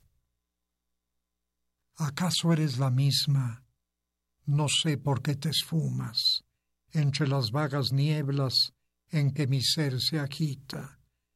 Ignoro si te llamas Miñón o Margarita, si surges de los trópicos o vienes de las brumas. Ya sé que no me dejas, ya sé que tus encantos piadosos me acompañan, que por mi propia senda caminas y que juntos alzamos nuestra tienda donde mezclar supimos las risas y los llantos. Ya sé que en la celeste blancura de tus senos, cansadas reposaron las ilusiones mías. Mas ya no sé si tienes, ah, de ello tantos días, de dejas aurorales o rizos nazarenos. Ya sé que me brindaron consuelos y ternezas tu boca, flor del beso, tus manos, hostias puras, tu boca fuente viva de todas las ternuras, tus manos que son bálsamo de todas las tristezas. Mas guardo de tu rostro una expresión tan vaga, borró el olvido tanto tu mística silueta, que apenas en mis horas divinas de poeta te miro como un lampo que brilla y que se apaga. ¿Qué importa que te llames Cordelia o Eloísa? divisa ante mis ojos y el corazón se abraza. Cuando tu blanca veste junto a mi lado pasa, mis cánticos te besan como a la flor la brisa. Y vas por estas páginas calladamente a solas. Se esfuma entre las nieblas tu aparición lejana, regando por mi senda, oh silenciosa hermana, como demente Ofelia, perfumes y corolas. Primer movimiento.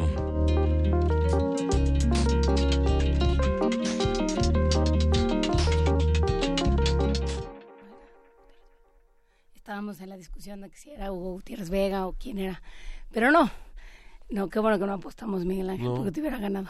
Enrique González Martínez, cruzas por estas páginas. Exactamente. Eh, hay que recordar que Descarga Cultura es una iniciativa de la UNAM, una iniciativa digital. Si usted quiere llevar en su dispositivo electrónico, en, aquel lugar donde acumule eh, contenidos digitales. Si usted quiere descargar cultura, pues ahí está descargacultura.mx. Ahí está ese espacio donde hay de todo, desde, desde narrativa, teatro, por supuesto poesía, poesía en lenguas indígenas.